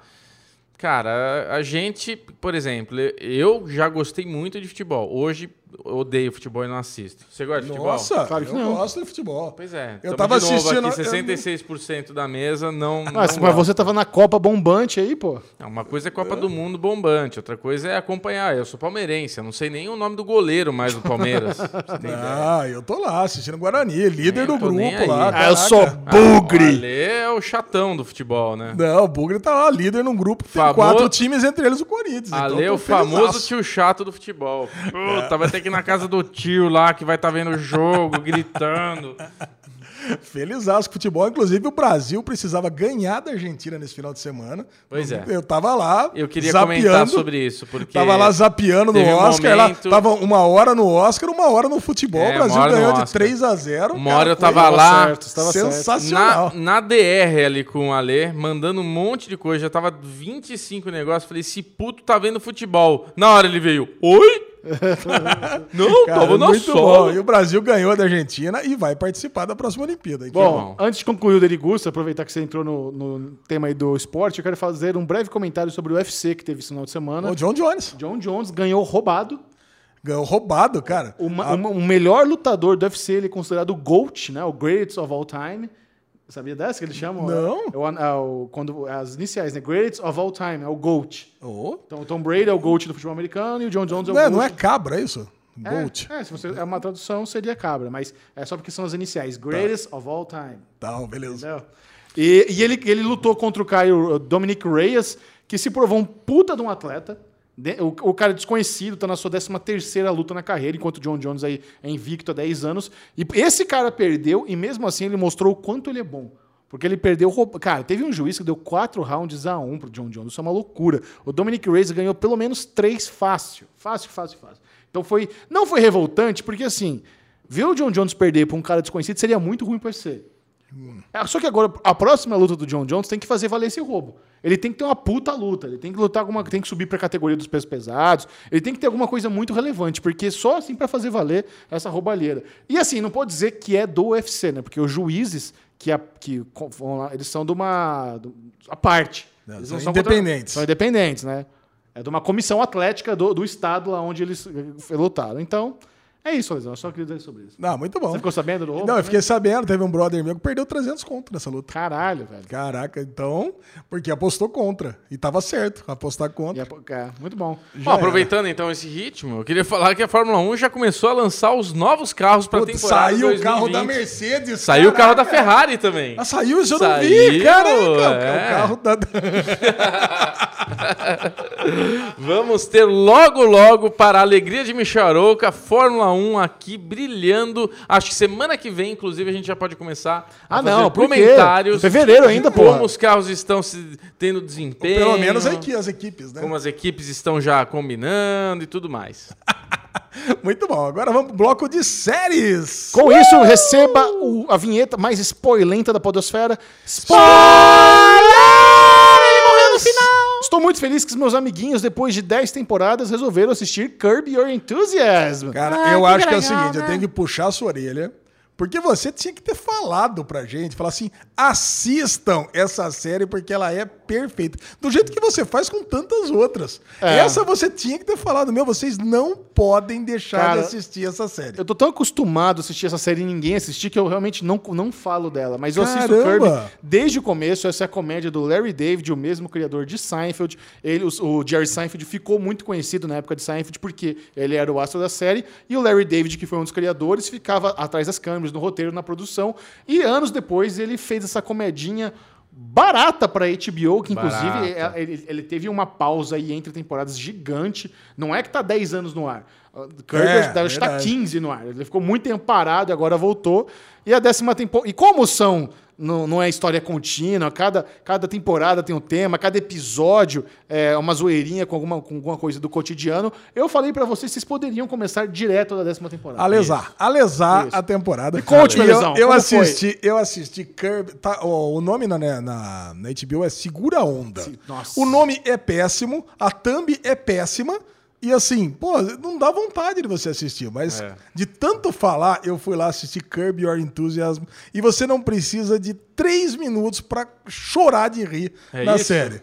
Cara, aí eu já parei, já comecei a mandar mensagem. Bubu, pelo amor de Deus, assista. Fixei a mensagem. Porque, meu, é muito engraçado, cara. Boa. O Bubu, o Bubu é mais Alan Arkin ou mais Larry David?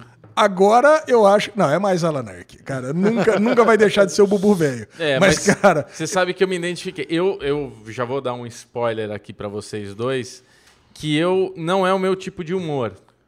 Ok! Como eu, assim? Putz, cara, é que nem o Ale riu muito da mesa, o Ale riu muito de não sei o quê. Eu ah, fui dando risadinhas, mas eu me identifiquei muito, é, eu me identifiquei muito com ele em situações que, tipo, ele encontra aquela mulher grávida na academia. E ele fala, meu, o que você tá fazendo aqui? Você tá grávida. Eu sou um cara que observo muito e eu vejo realmente essas coisas. Tipo, uma mulher na academia, grávida, eu já fico, meu, como assim ela tá grávida na academia fazendo exercício? Ela tá louca. Isso pode fazer mal, isso pode de alguma forma... Pô, qualquer médico fala pra não fazer exercício físico em excesso, tudo. A mulher tá numa academia e tal, não sei o que lá. Então ele fica ali incomodado e falando e eles começam a tentar. Então eu me identifiquei com a- algumas coisas ranzinzas dele, né? É, ele é arruma muito- treta com o cara do café, o café. Que nem, vocês me conhecem, né? Puta, esse café não tá quente adequada, não tá adequadamente quente, tá morno, né? O cara, Eu pra ver se o café tá quente ou não, ele coloca o nariz.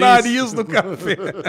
Então eu me identifico com algumas chatices dele, que eu sou assim também. Não, mas tem muita coisa de Seinfeld ali, você entende? o que é. é bom do Seinfeld são os diálogos, né? É. Os diálogos nihilistas, né? Que, você, que não chega a lugar nenhum. E, Sim. porra, isso é perfeito, né? Que você vai é bater no papo do dia a dia. Cara, ele com o vizinho dele no café, batendo sobre a mesa bamba. Foi ali que, ali que a série me ganhou e não demorou três minutos, porque o cara tá ali batendo papo. Não, antes disso, ele pega o pau de, pau de selfie e já quebra do menino. Ali, ali eu já chorei de rir. Mas. Dropa todos os patinetes. tropa dos patinetes. É, dropa os patinetes. Aí ele, ele Puta entra lá, raiva que vocês querem de a mesa, a mesa tá bamba. Aí fala assim, nossa, a mesa tá bamba, precisa consertar a mesa aqui. Aí o amigo vizinho, "Ah, ninguém gosta de coisa bamba.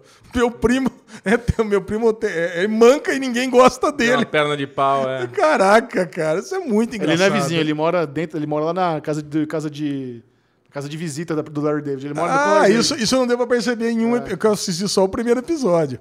E o lance é o seguinte: essa, eu só assisti o primeiro episódio e já deu pra sacar que eles vão trabalhar o Me Too nessa temporada. Por quê? Ah. Ele conversa muito com essa, com essa. Não sei se teve continuidade também no segundo, pode Tem, ser que tenha tem, acabado. tem, tem. Agora, nesse primeiro episódio, ele, ele, ele assedia, né? Não assedia, não, ele conversa, ele tem a- as coisas ranzinzas com essa mulher aí da academia, do Bubu, mais de uma vez, né? Encontra na festa depois, encontra no hospital. E ele também fala com a secretária dele. Não deu- nem entendi o que, que ele faz naquele escritório lá. É advocacia? O que que é Não, né, ele é produtor de Hollywood. Ah, ele é produtor de Hollywood? É. Então ele vai lá, ele acaba pegando o vestido dela pra limpar. é, Isso, limpar a lente do óculos. limpar a lente. Então elas se sentem assediadas, né? Elas duas Não, acabam se aquela- conversando. ah, tem a menina da festa que ele sem. Ah, e a garçonete. A menina tava achando que ele tava olhando pra ela e ele só tava querendo pegar uma porra de um. de um, Um quitute. de um quitute. E no fim ela. Ele vai atrás da porra do quitute na cozinha. Na hora que ele tá na cozinha tentando pegar o quitute, a menina, não, sai daqui! Você ficou a noite inteira me comendo com os olhos e não sei o que lá. Aí ele vai sair, ele, não, só quero pegar um negócio e sem querer enfiar a mão na teta da mulher. Puta que pariu. Ele fala, nossa, que bosta. Ai, cara, deu muita merda. Muita. Cara, então é muito engraçado tudo. E aí, pra complicar, ele tem o, o The Goldbergs lá, né? O papai Goldberg, que parece o Harvey Weinstein. Puta que pariu, igualzinho, velho. E o talco ali? Você A cagou de dar risada com o Você talco? tá fazendo com esse monstro? E o talco? Cagou de dar risada com o talco? O tal, qual que foi do tal? Alergia da mulher? O bola gato no final. Ah, puta! cara, sensacional. no good! No good. A mulher com a cara toda empolada. Aí que ele vai pro hospital. Cara, o episódio de 30 minutos, você ri, ou pelo menos com a cara feliz o tempo inteiro, cara. Justo. Que série de comédia você tem hoje na atualidade que é tão boa desse jeito? É, que bom que vocês descobriram o Kirby, tô feliz. Nossa, esse aqui agora eu vou assistir. Agora, porra, é bom que eu tenho nove temporadas pra trás. Mas todas são boas desse jeito, porque Sim. eu andei vendo no- nos media trackers e não, tem umas temporadas que são, são piores. Eu tenho são- boas. Eu acho que, se não me engano, na sétima eles fazem um reunion de Seinfeld bem legal. Todos os atores participam em algum momento da temporada. Caraca. Todos, todos de Seinfeld, tá bem legal.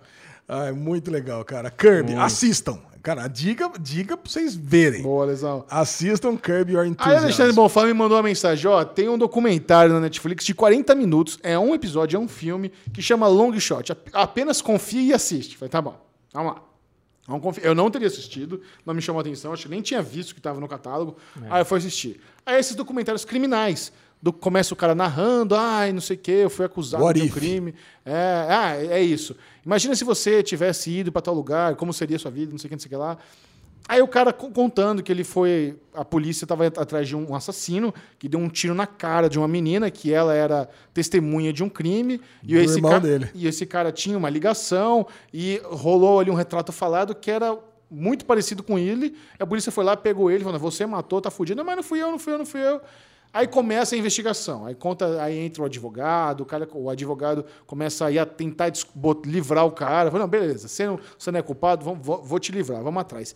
Onde você tava no dia? Puta, não lembro onde eu tava, não sei o que, não sei o que lá. Aí a mina dele lembra. Pô, peraí. Nesse dia foi, foi o dia do beisebol, você tava lá no, no, no Yankee. É Yankee Stadium? Não. outro. Dodgers. No Dodger Stadium, em Los Angeles. Ele, puta, é verdade, não sei o quê, vamos tentar descobrir. Aí os caras vão atrás de gente que tava filmando e não sei o quê. Outsider, né? É, pegando imagem de alguém. Outsider. Me lembrou Outsider, inclusive. É, Porque Outsider o, lan- o lance é o seguinte, Bobo. Morreu a testemunha, é, a testemunha que tá acusando o irmão dele. Quer dizer, ele tinha motivo para matar. Aí a, a- a testemunha que viu ele matando tem a, a imagem exatamente igual dele.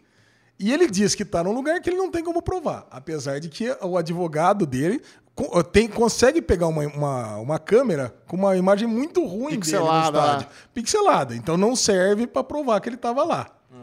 Mas e aí, aí vem a grande surpresa, que tem a ver com, o- com o tema anterior, né, Gigião? É, o ad- o advogado começa a pesquisar, ele conversa lá com o diretor do estádio e fala: Porra, nesse dia tava rolando uma filmagem aqui, vê se você consegue imagem com os caras. Qual é o nome? É produtora tal. Ele olhou, puta, nunca ouvi falar. Ligou lá número, HBO, boa tarde. HBO? Ah, não, eu tô ligando. Ah, ah, essa série aí. Ah, é a série do Larry David, o Kirby. Eles filmaram, eles filmaram o episódio lá no Dodge Stage. Deixa eu falar com o produtor. Aí começa a chamar o produtor, aí aparece o Larry David no documentário. Caralho. Fala, ah, eu tava de boa quando recebo a ligação do, do- de alguém da produção dizendo que um cara tá sendo acusado de assassinato e a gente pode ajudar a provar que ele é, que ele é inocente se a, gente, se a gente mostrar que ele tava no estádio. Então eles querem ver as cenas, mas essas cenas a gente não pode liberar, só quando passar na TV. Não, mas não pode esperar, tem que ver. Então vamos lá, vamos descobrir. Não, ele ia ser preso e ia ser pena de morte. Caralho. É esse que é o negócio. A promotoria tá pedindo a pena de morte do cara. Nossa. Aí o advogado começa, não, beleza, convencer o Larry David, convencer a produção a, eu- a- a deixar o advogado ver as imagens cruas, né, o raw footage Uhum. da- da- das filmagens. Aí o cara começa a assistir, pausando, pausando, pausando, aí vem o lance do what if, né? Quando eles, como eles estão filmando num estádio, eles têm que filmar meio que na, na muqueada. Não é anunciado que está sendo filmado e, e eles não podem ficar muito vedando fluxo ali nos corredores do estádio. Isso. Aí teve um momento que ele saiu pra comprar um dog, um, um hot dog, um docinho pra filha dele. E o cara, e ele, quando ele foi voltar pro lugar dele, o cara da produção segurou, não, pode descer ainda não, não sei o quê. Aí o cara quer saber, vai, foda-se, pode ir.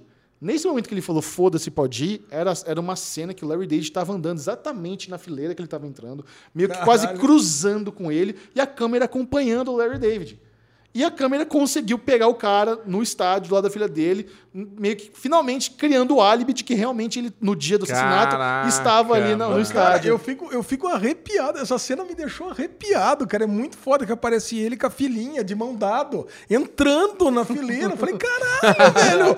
Puta que sorte, cara. Que sorte. Puta que eu É pariu. muito Mas, impressionante. mas mesmo assim, o advogado ainda precisou ir atrás lá da, da Das companhia, ligações. companhia de telefone, pegar a torre lá onde. Porque o cara também. Outra cagada. E se eu não tivesse feito uma ligação? Porque ele fez uma ligação pra mina dele. Aí, como a, a torre só pega um raio de uma milha, É. então provou que realmente na hora do assassinato o cara tava ali na porra do estádio mesmo, sabe? Caraca, Porque, mano. porque a hora que a câmera pega ele, ainda tinha uma gordura que ele poderia ter saído e assassinado a pessoa. Aham. A câmera pegou ele meio-dia, o assassinato foi uma e meia. Aham. Então, assim, provou que ele estava lá, mas ainda dava para Tinha- argumento. tinha, é. Mas aí, aí, quando ele fez a ligação, aí- aí não tinha mais. A hora que ele fez a ligação já era um tanto e meio que Caraca. não, não É, aceitava cara, ele. Assim, aí o Oribe vem, e se eu não tivesse ido- e se ele tivesse assistido o jogo em casa? E se ele não tivesse levado a filha? E se o Larry David Ele não comprou tivesse ingresso de última filmado? hora? E se não tivesse comprado alguma Caralho. coisa na, na, na lojinha também, que ele comprou um card? É. E se não tivesse feito a ligação? Cara, era tantos ifs. Pô, o cara tava morto agora, cara. Cara, Caraca. é, assim, e é um, pô, um documentário curtíssimo, 40 cara. minutos.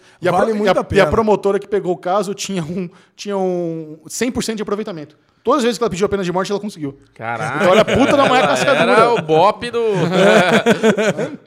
Cara, é muito bom esse documentário. Realmente o cara chegou bem perto de ir pra forca, né? Caralho. Já era. Então, então não, não assisti mais, porque a graça do episódio é saber de todos Acabou, esses tweets né? estragando. Mas estragando quando apareceu o Larry Bird, eu falei, cara, Larry David. Larry David, cara, o Chechel tem que ver. O Bubu tem que ver, Não, quando cara. apareceu a silhueta dele abrindo o braço, eu já reconheci. ele. Ah, é? Cara, eu não. Aquela carequinha, o cabelinho dele é reconhecível demais. Ah, muito bom. Muito bem, o Derivado Cast está quase acabando, mas nós acabamos de voltar do cinema após a sessão Putz. premium de Alerquina, Aves de Rapina e a Fantabulosa Whatever da Fox, não sei o quê. Alexandre Monfá, é o seguinte, esse é um filme que a, nós que estivemos na Comic Con Experience re- recentemente, foi criado um hype muito grande. Yes. A Margot Robbie e o elenco estiveram por aqui, participaram de um painel. Margot Robbie com aquela, aquele carisma, aquele sorriso contagiante, hipnotizante. Nós vimos trechos do filme que mais ninguém no mundo viu. Vimos trailers exclusivos, vimos o elenco falando quais foram as melhores partes, o que a gente poderia esperar. E eu saí de lá convencido de que, caralho, esse filme vai ser legal. Exatamente. Bora ver esse filme. Ele saiu no final de semana que eu estava na Argentina, né? Acho que eu teria assistido com a Juju na sexta ou no sábado, mas como eu estava lá na Argentina, a gente só assistiu hoje na terça-feira. E hoje, na terça-feira, a notícia que tem é que o filme está flopando na bilheteria global. Está tendo um desempenho muito inferior ao que a, Se esperava. a Warner e a DC Comics gostaria que tivesse. É, diz que é o pior filme desde, da DC desde Jonah Rex. Caralho, cara. Isso, é- isso é meio ruim. E eu não sei, eu não sei se eu é comentei, ruim. eu não sei se eu comentei isso no Derivado Cash, ou se eu comentei com a gente, ou comentei com alguém, que se não fizesse pelo menos 500 milhões no mundo, era flop. É, se fizesse 800 era um sonho, se fizesse um bilhão, seria Ah, assim. um porque bilhão. assim, Capitão Marvel fez um bilhão, né? Então, Uhum. é o, porque exi a- é- o, o argumento principal é que existe um bloqueio de filme protagonizado por mulheres. Esse é o primeiro filme protagonizado por um grupo de mulheres. Então, Aves de Rapina e Alerquina juntos é uma coisa muito inédita. Então, existia essa expectativa. Será que consegue ir bem? Será que isso é um fator que só o fato de ser mulher realmente a galera não quer ver? Não tá... Como é que é? Como é que é o mundo hoje em dia, né? É. E aí tava essa expectativa. O filme, cara, é, realmente me decepcionou bastante. Eu, eu tava com a expectativa lá em cima, fui de peito aberto pra amar esse filme, mas pra mim ele foi muito, muito fraco, assim, muito ruim. E eu na CCXP tava com. A, a minha expectativa era muito baixa. Aí vocês saíram de lá falando que viram que não sei o quê. Ah, você não tava no painel? Não, foi 15 minutos? Não, painel? Não, eu assisti, eu acho que eu assisti Passou sozinho. Eu assisti minutos. sozinho esse primeiro painel, que foi até Não, o Michel do viu. começo. Ah, eu assisti do, do começo O Michel até falou da o... hiena, falou, lembre Ah, vocês eu, eu falando. assisti, passou do começo até a explosão. Ah, eu vi isso aí. negócio. Ah, você viu, né? Isso, o Michel Já viu. viu de Aí o novo. Michel falou, eu, tava, eu não tava botando fé, mas depois de ter visto na CCXP lá, eu botei fé. Eu falei, ah, que bom, porque pra mim... Porque assim, a Harley Quinn não teria outra pessoa pra fazer tão bem o papel. Ela é, ela é perfeita Ela como é. a personagem. Ela é a O Arlequina. sorriso, é- ela é perfeita. Mas, cara, vou te dizer, eu tô na dúvida qual é o pior filme que eu vi esse mês. Se é Bad Boys 3 ou se é Harley Quinn, cara. É muito ruim não, o filme. Bubu, não. É muito. A Lê é pior que Esquadrão Suicida. Na minha opinião, é pior que Esquadrão Suicida. Até engasgou, rapaz. Não. É pior, velho. Cara, eu acho que assim, é, muito tem se defendido ou atacado o lance da narrativa não linear. Porque como é, a- é a Arlequina, a Arlequina contando a história, e ela é meio doidinha, então a história vai e volta. E pra mim isso não é um problema. Eu acho que combina com a, com a com elas ter esse negócio. Não, peraí, eu tô falando sobre isso, mas o filme é meu, deixa eu falar sobre aquilo primeiro, porque eu tinha esquecido. Sabe, isso, eu- isso eu achei legal. Eu achei chato. O problema, cara, é que o próprio Ian McGregor tá horroroso. Eu achei o personagem uma bosta. Eu achei que ele tá completamente over. E assim, a gente, outra coisa que tem que levar em consideração. Tudo muito bobo, né? A Arlequina, ela não, a gente não pode exigir o mesmo nível de realismo que o Coringa. Coringa é uma coisa muito mais realista. Uma- é, poderia ser um nova-iorquino é, surtado que virou o Coringa. Sim. A Arlequina é uma coisa mais lúdica, é uma coisa mais fantasiosa. sim. A Arle- Arlequina te- nunca teve treinamento nenhum e agora ela virou acrobata ninjitsu da humanidade. Isso. Tá dando pirueta, ela, ela tem uma habilidade de combate corpo a corpo que a gente nunca soube que ela tinha. O lance dela foi mais a loucura mesmo. Por exemplo, no Esquadrão Suicida é, é taco de... Se bem que no taco de beisebol ela já era bastante... No Esquadrão Suicida ela já era bastante acrobata. Mas a gente não sabe de onde veio essas habilidades, né? Porque se você pegar a Caçadora, a Caçadora é praticamente...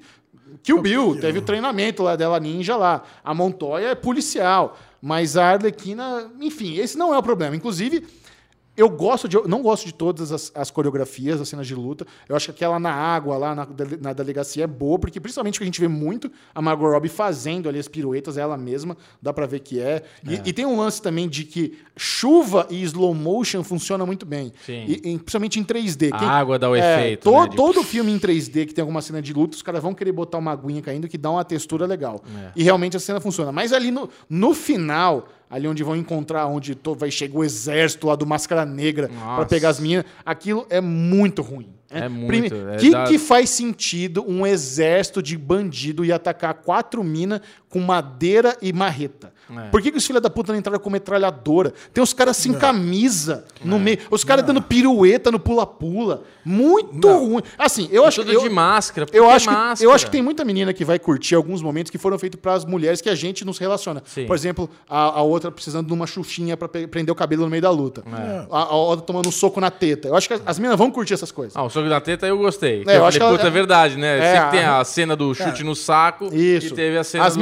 vão ver se vão, vão se, se ligar. Mas eu achei super bagunçado, cara. Uma montagem tão frenética Nossa, que eu, eu não me importava com ninguém. Ninguém. Não, não achei engraçado os momentos que era pra ser engraçado. E as cenas. E por ser um filme pra maior de 18 anos, eles tiveram a oportunidade de realmente aproveitar as cenas de ação. Tanto que tem perna quebrada pra tudo que é lado, tem alguns tiros, mas não, não tem comparação com Deadpool da vida, com o Logan, que era a mesma faixa etária, e os caras souberam aproveitar a ação muito melhor. Não, e você falou da perna quebrada. Tipo, a perna quebrada é uma cena que. Ai, vamos chocar, vamos fazer uma cena pra chocar? Ah, dá uma marretada na perna e a perna espita. Ah, tipo, sabe, é uma coisa que você vê que tá tudo muito. Ah, vamos fazer assim, vamos fazer assim. Não, não é um filme que flui, não é um filme que você entra na história, que você se. Sabe, vai acontecendo tanta coisa ruim. Que você não consegue prestar atenção no filme. Eu não conseguia prestar atenção no filme, cara. Eu não Eu, ficava toda hora, caralho, velho, por que, que essa moto caiu? Aquela cena que os dois falaram. "Ah, Tipo, do nada, ela fala, me, me Ah, arremessa. O Ela- patins ali, cara, foi o desnecessário, patins, cara. O cabelo dela, nem, nem pra colocar um ventilador pra mostrar que tá em velocidade rápida. O cabelo dela tava assim, ó. A 10 por hora, né? Tipo, né? Caralho, é muito cara, ruim. é- que- não dá não, pra não, defender. defende, eu, eu vou defender, eu vou defender. Defende. Esse, esse é um filme que ele é claramente adaptado dos quadrinhos da Arlequina. Certo. O quadrinho da Arlequina, desde a concepção de arte do quadrinho, ele já tem, ele já é feito para ser amalucado. Então, pô, já tem aquela loucura inerente que, que eu acho que foi muito bem traduzida para esse filme, cara. Loucura, beleza, gostamos. Cara, então- puta, cara, irado, loucura. Cara, é- e é bem esse tipo de loucura mesmo. Se, se você for pegar o desenho novo da Harley Quinn que tá na DC Universe, também tem uma pegada muito parecida com essa. Ah. Ok. e inclusive com uma trama muito parecida, que começa o, a série da DC Universe, começa com ela levando o pé na bunda do Coringa também. Tá. Cara, então eu tava muito preocupado com, com outros temas. Por exemplo, ó, como é que vai se reunir uma equipe tão heterogênea como essa da Aves de Rapina? Né? Que, caraca, elas não se conhecem. Então eu achei que ia ser muito forçado num primeiro momento e não foi. Foi pra caralho. Cara, eu achei que não, não, foi, cara, a reunião ali delas não foi nada orgânico. Foi horrível. Cara, eu achei que. Eu, eu comprei, e mesmo porque foi só no finalzinho do filme. Não foi, ah, vamos no como. Porque o que a gente tinha de informação é que elas iam se reunir para ir atrás da Cassandra Ken. E não foi. A Cassandra Ken sempre teve com a, com a Arlequina, desde o começo. E a Arlequina, ela fez o que se esperava que ela fizesse. Ela sacaneou com a Cassandra Ken quando esperava que, se, que ela. Lush! Não, não, Deixa eu cara. fazer uma pergunta. A, a Montoya, Mon- a- como é que A é? René A Montoya. René Montoya, ela participou de algum grupo de super-heróis com a mãe da Canário Negro? Porque eu Não. Não, não tem a Sociedade da Justiça que elas estiveram juntas, alguma coisa? Não, não. A René Montoya. Por que não ela- faz? Por que, que ela- porque é- esse negócio de perguntar da mãe, da- de mencionar a mãe da Canário Negro, não foi de graça. Não, não. O lance é o seguinte: eu- os personagens estão todos muito diferentes dos quadrinhos ali.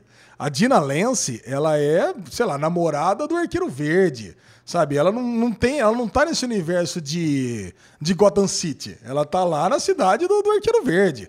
Então ela, ela foi, ela foi inserida aí pra ser uma ave de rapina. Cara, não sei. E Ela- cadê a Bárbara Gordon, cara? a Bárbara Gordon não tá nesse filme. vacilo. Ela deveria que ser um erro? uma. Cara, não, eu acho Porque que não. A Bárbara Gordon tomou um tiro do Coringa?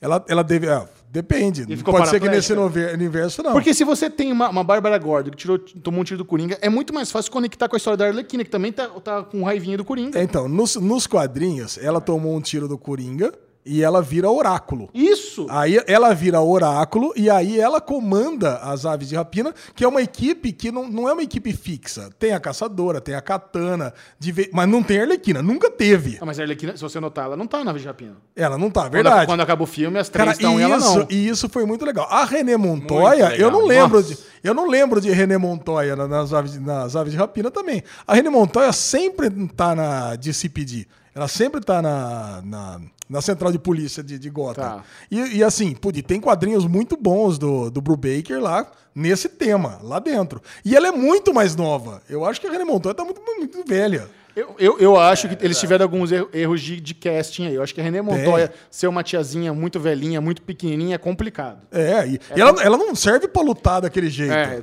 Cara, eu acho que é cara, muito estranho. Até a atriz que faz a caçadora, que eu gosto dela, acho que ela não combinou com Não, a caçadora tá perfeita. Eu achei que ela não Cara, combinou. a caçadora tá ótima. O Ian a, McGregor não combinou. e a Canária Negra tá bom. E a Agora- máscara do Ian McGregor? Puta Não. máscara podre que você compra no, no, no Walmart aí, ó, pra fazer festa. nem Não, isso, cara, é. vocês estão errados. Muito Eu, ach- zoado. eu achei o Máscara Negra e o Zaza, eles É ficaram canário, muito bons, a canário cara. do nada lá, tipo, num, num- de repente dá o grito lá, um puta efeito mal feito, cara. Pelo amor de Deus, Não, não, a série, velho. Nossa, Não, e- outra? Sériezinha meia Não, só. a- a o grito não, o dela. Máscara... Por que vocês não gostaram do Máscara Negra? Achei muito over, muito mal feito. Cara, por, por que, que ele usa máscara? Todo mundo sabe o nome verdadeiro do filho da puta. Por que, que ele põe uma máscara? Porque ele era um colecionador de máscaras e ele acredita que aquela máscara traz as forças das tribos da onde ele Tá colecionou. vendo? Le- Porra, isso aí é legal. Isso mas, é muito mas legal. eu não peguei Cadê essa bosta filme. no filme? Cara, então... não Fica lá meia hora dando comida pra hiena inútil lá, que não tem... A hiena é legal. É, a hiena Porra, foi legal, tudo bem. até a hiena, A, a hiena, gostou, a hiena foi legal, tudo bem. A hiena a foi legal. Mas as poderia ter poupado piadas. alguma merda e explicado a máscara pra ter sentido. Não, Ele vai lá pegar aquela legal. máscara de Teve a borracha traição, traição do velhinho da loja de baixo. Cara, Zoado. cara, É, cara, eu, gostei, eu gostei de boa parte do filme. Eu consegui dar risadas no Show. filme. Eu, dei- eu dava risada no filme, aí eu dava mais risada ainda do Chechel mandando eu não rir. Não, ó, o conselho de amigo, não gasta seu dinheiro no cinema. Não, conselho de Espera amigo. algum lugar. Vai assistir, mas vai com o coração aberto, sabe? Ah, coração. eu fui e não funcionou. Ó, Não. olha, ó quem tá defendendo, como é que tá pedindo pra você ver o filme. vai Não, de cara, coração vai, aberto. não vai pra assistir um filme de comédia. É um filme É. de comédia, não é um filme de super. Não é filme de comédia. É lógico que é um filme de comédia, E cara. eu dei muito mais risada em Bad Boys 3. Pois Não, é. Bad Boys 3 eu Vou não te ri falar, nada. eu tô achei na um dúvida se vai ser o pior filme do ano, Bad Boys 3 ou a Harley Quinn. Calma que tem Velozes Furiosos 9 ainda.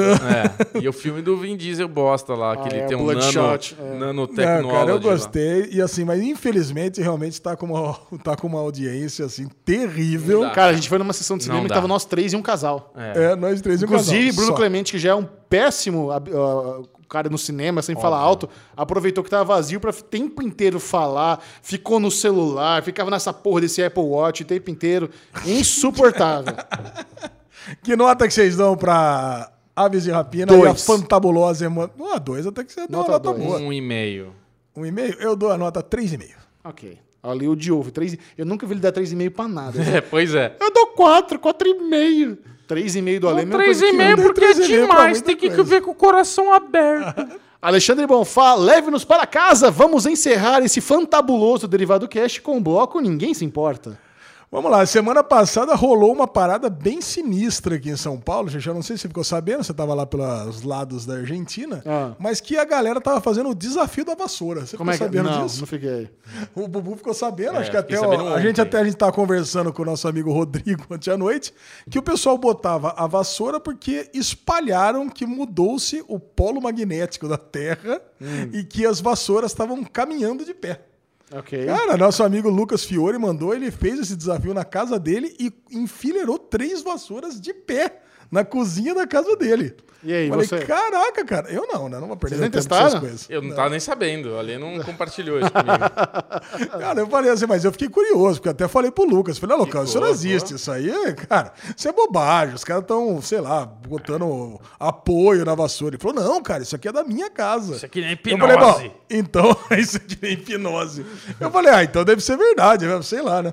Mas ele falou, aí ele mandou uma outra, uma outra notícia pra mim dizendo que não era pra levar isso aí a sério, que as vassouras elas realmente se equilibram.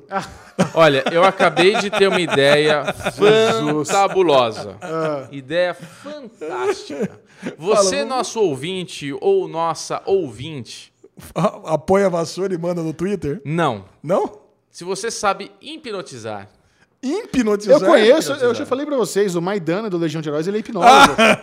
então fechou. Vamos ele fazer... quis me hipnotizar. Quando a gente fez a- a- o set visit lá no Canadá, É. ele me falou isso, ele, ele- eu, e eu falei que não acreditava também, ele falou, então deixa eu te hipnotizar. E eu arreguei, falei, não, eu tenho medo. Então, Ah, então vamos Ah, falar você é um com- machão? É. lógico que Nós sim. vamos te hipnotizar no Derivado Cast. Vamos pode te hipnotizar Vamos, vou vamos chamar ele. organizar isso aí. Vou Eu quero chamar ver ele. o Alezinho comendo Pode, cebola aqui. Um, Comendo- dois, três, durma, durma, durma, durma. Eu pra dormir não precisa nem hipnotizar, você sabe, né? Bruno Clemente, compartilhe com a turma suas redes sociais. Minhas redes sociais são Beclemente22 no Twitter e no Instagram, mas você precisa mesmo seguir ele, o nosso bumbum mais macio, que agora está derivando por aí. Como é que é, Alezinho? Ale Bonfá Cardoso no Twitter, cara, Twitter pra caralho, hein? agora, agora boa, bombando agora no tá, Twitter. agora Derivado tá. Cast, então. Então. Tô até fazendo jornalismo fake no, no Derivado Cast. Fake não, verdadeiro no, no Derivado Boa, Cast. Ale. E Ale Bonfá no Instagram, com fotinhos e bebedeiras em geral. Siga o Série Maníacos no Twitter, no arroba Série Maníacos. Nós tivemos lá um live tweet durante o Oscar. Um abraço pro Dinho Lima, do X-Manteiga, que fez lá a cobertura em tempo real do É na Oscar manteiga, manteiga, manteiga. do perfil do Série Maníacos. Mas o, o- o mais importante é você seguir no Instagram, no arroba Série Maníacos TV. Inclusive, eles colocaram lá no GC do Oscar, Série Maníacos TV. Ganhamos aí uns mil novos seguidores Olha no Instagram. Ah, muito bem. Mil Então, novos siga lá, porque nós tive- temos stories super bacanudos. Você vai ver o- os, aqui, o- os bastidores desse podcast, o número um do Brasil. Yes. Ok? Esse foi o Derivado Cast. Adeus. Adiós.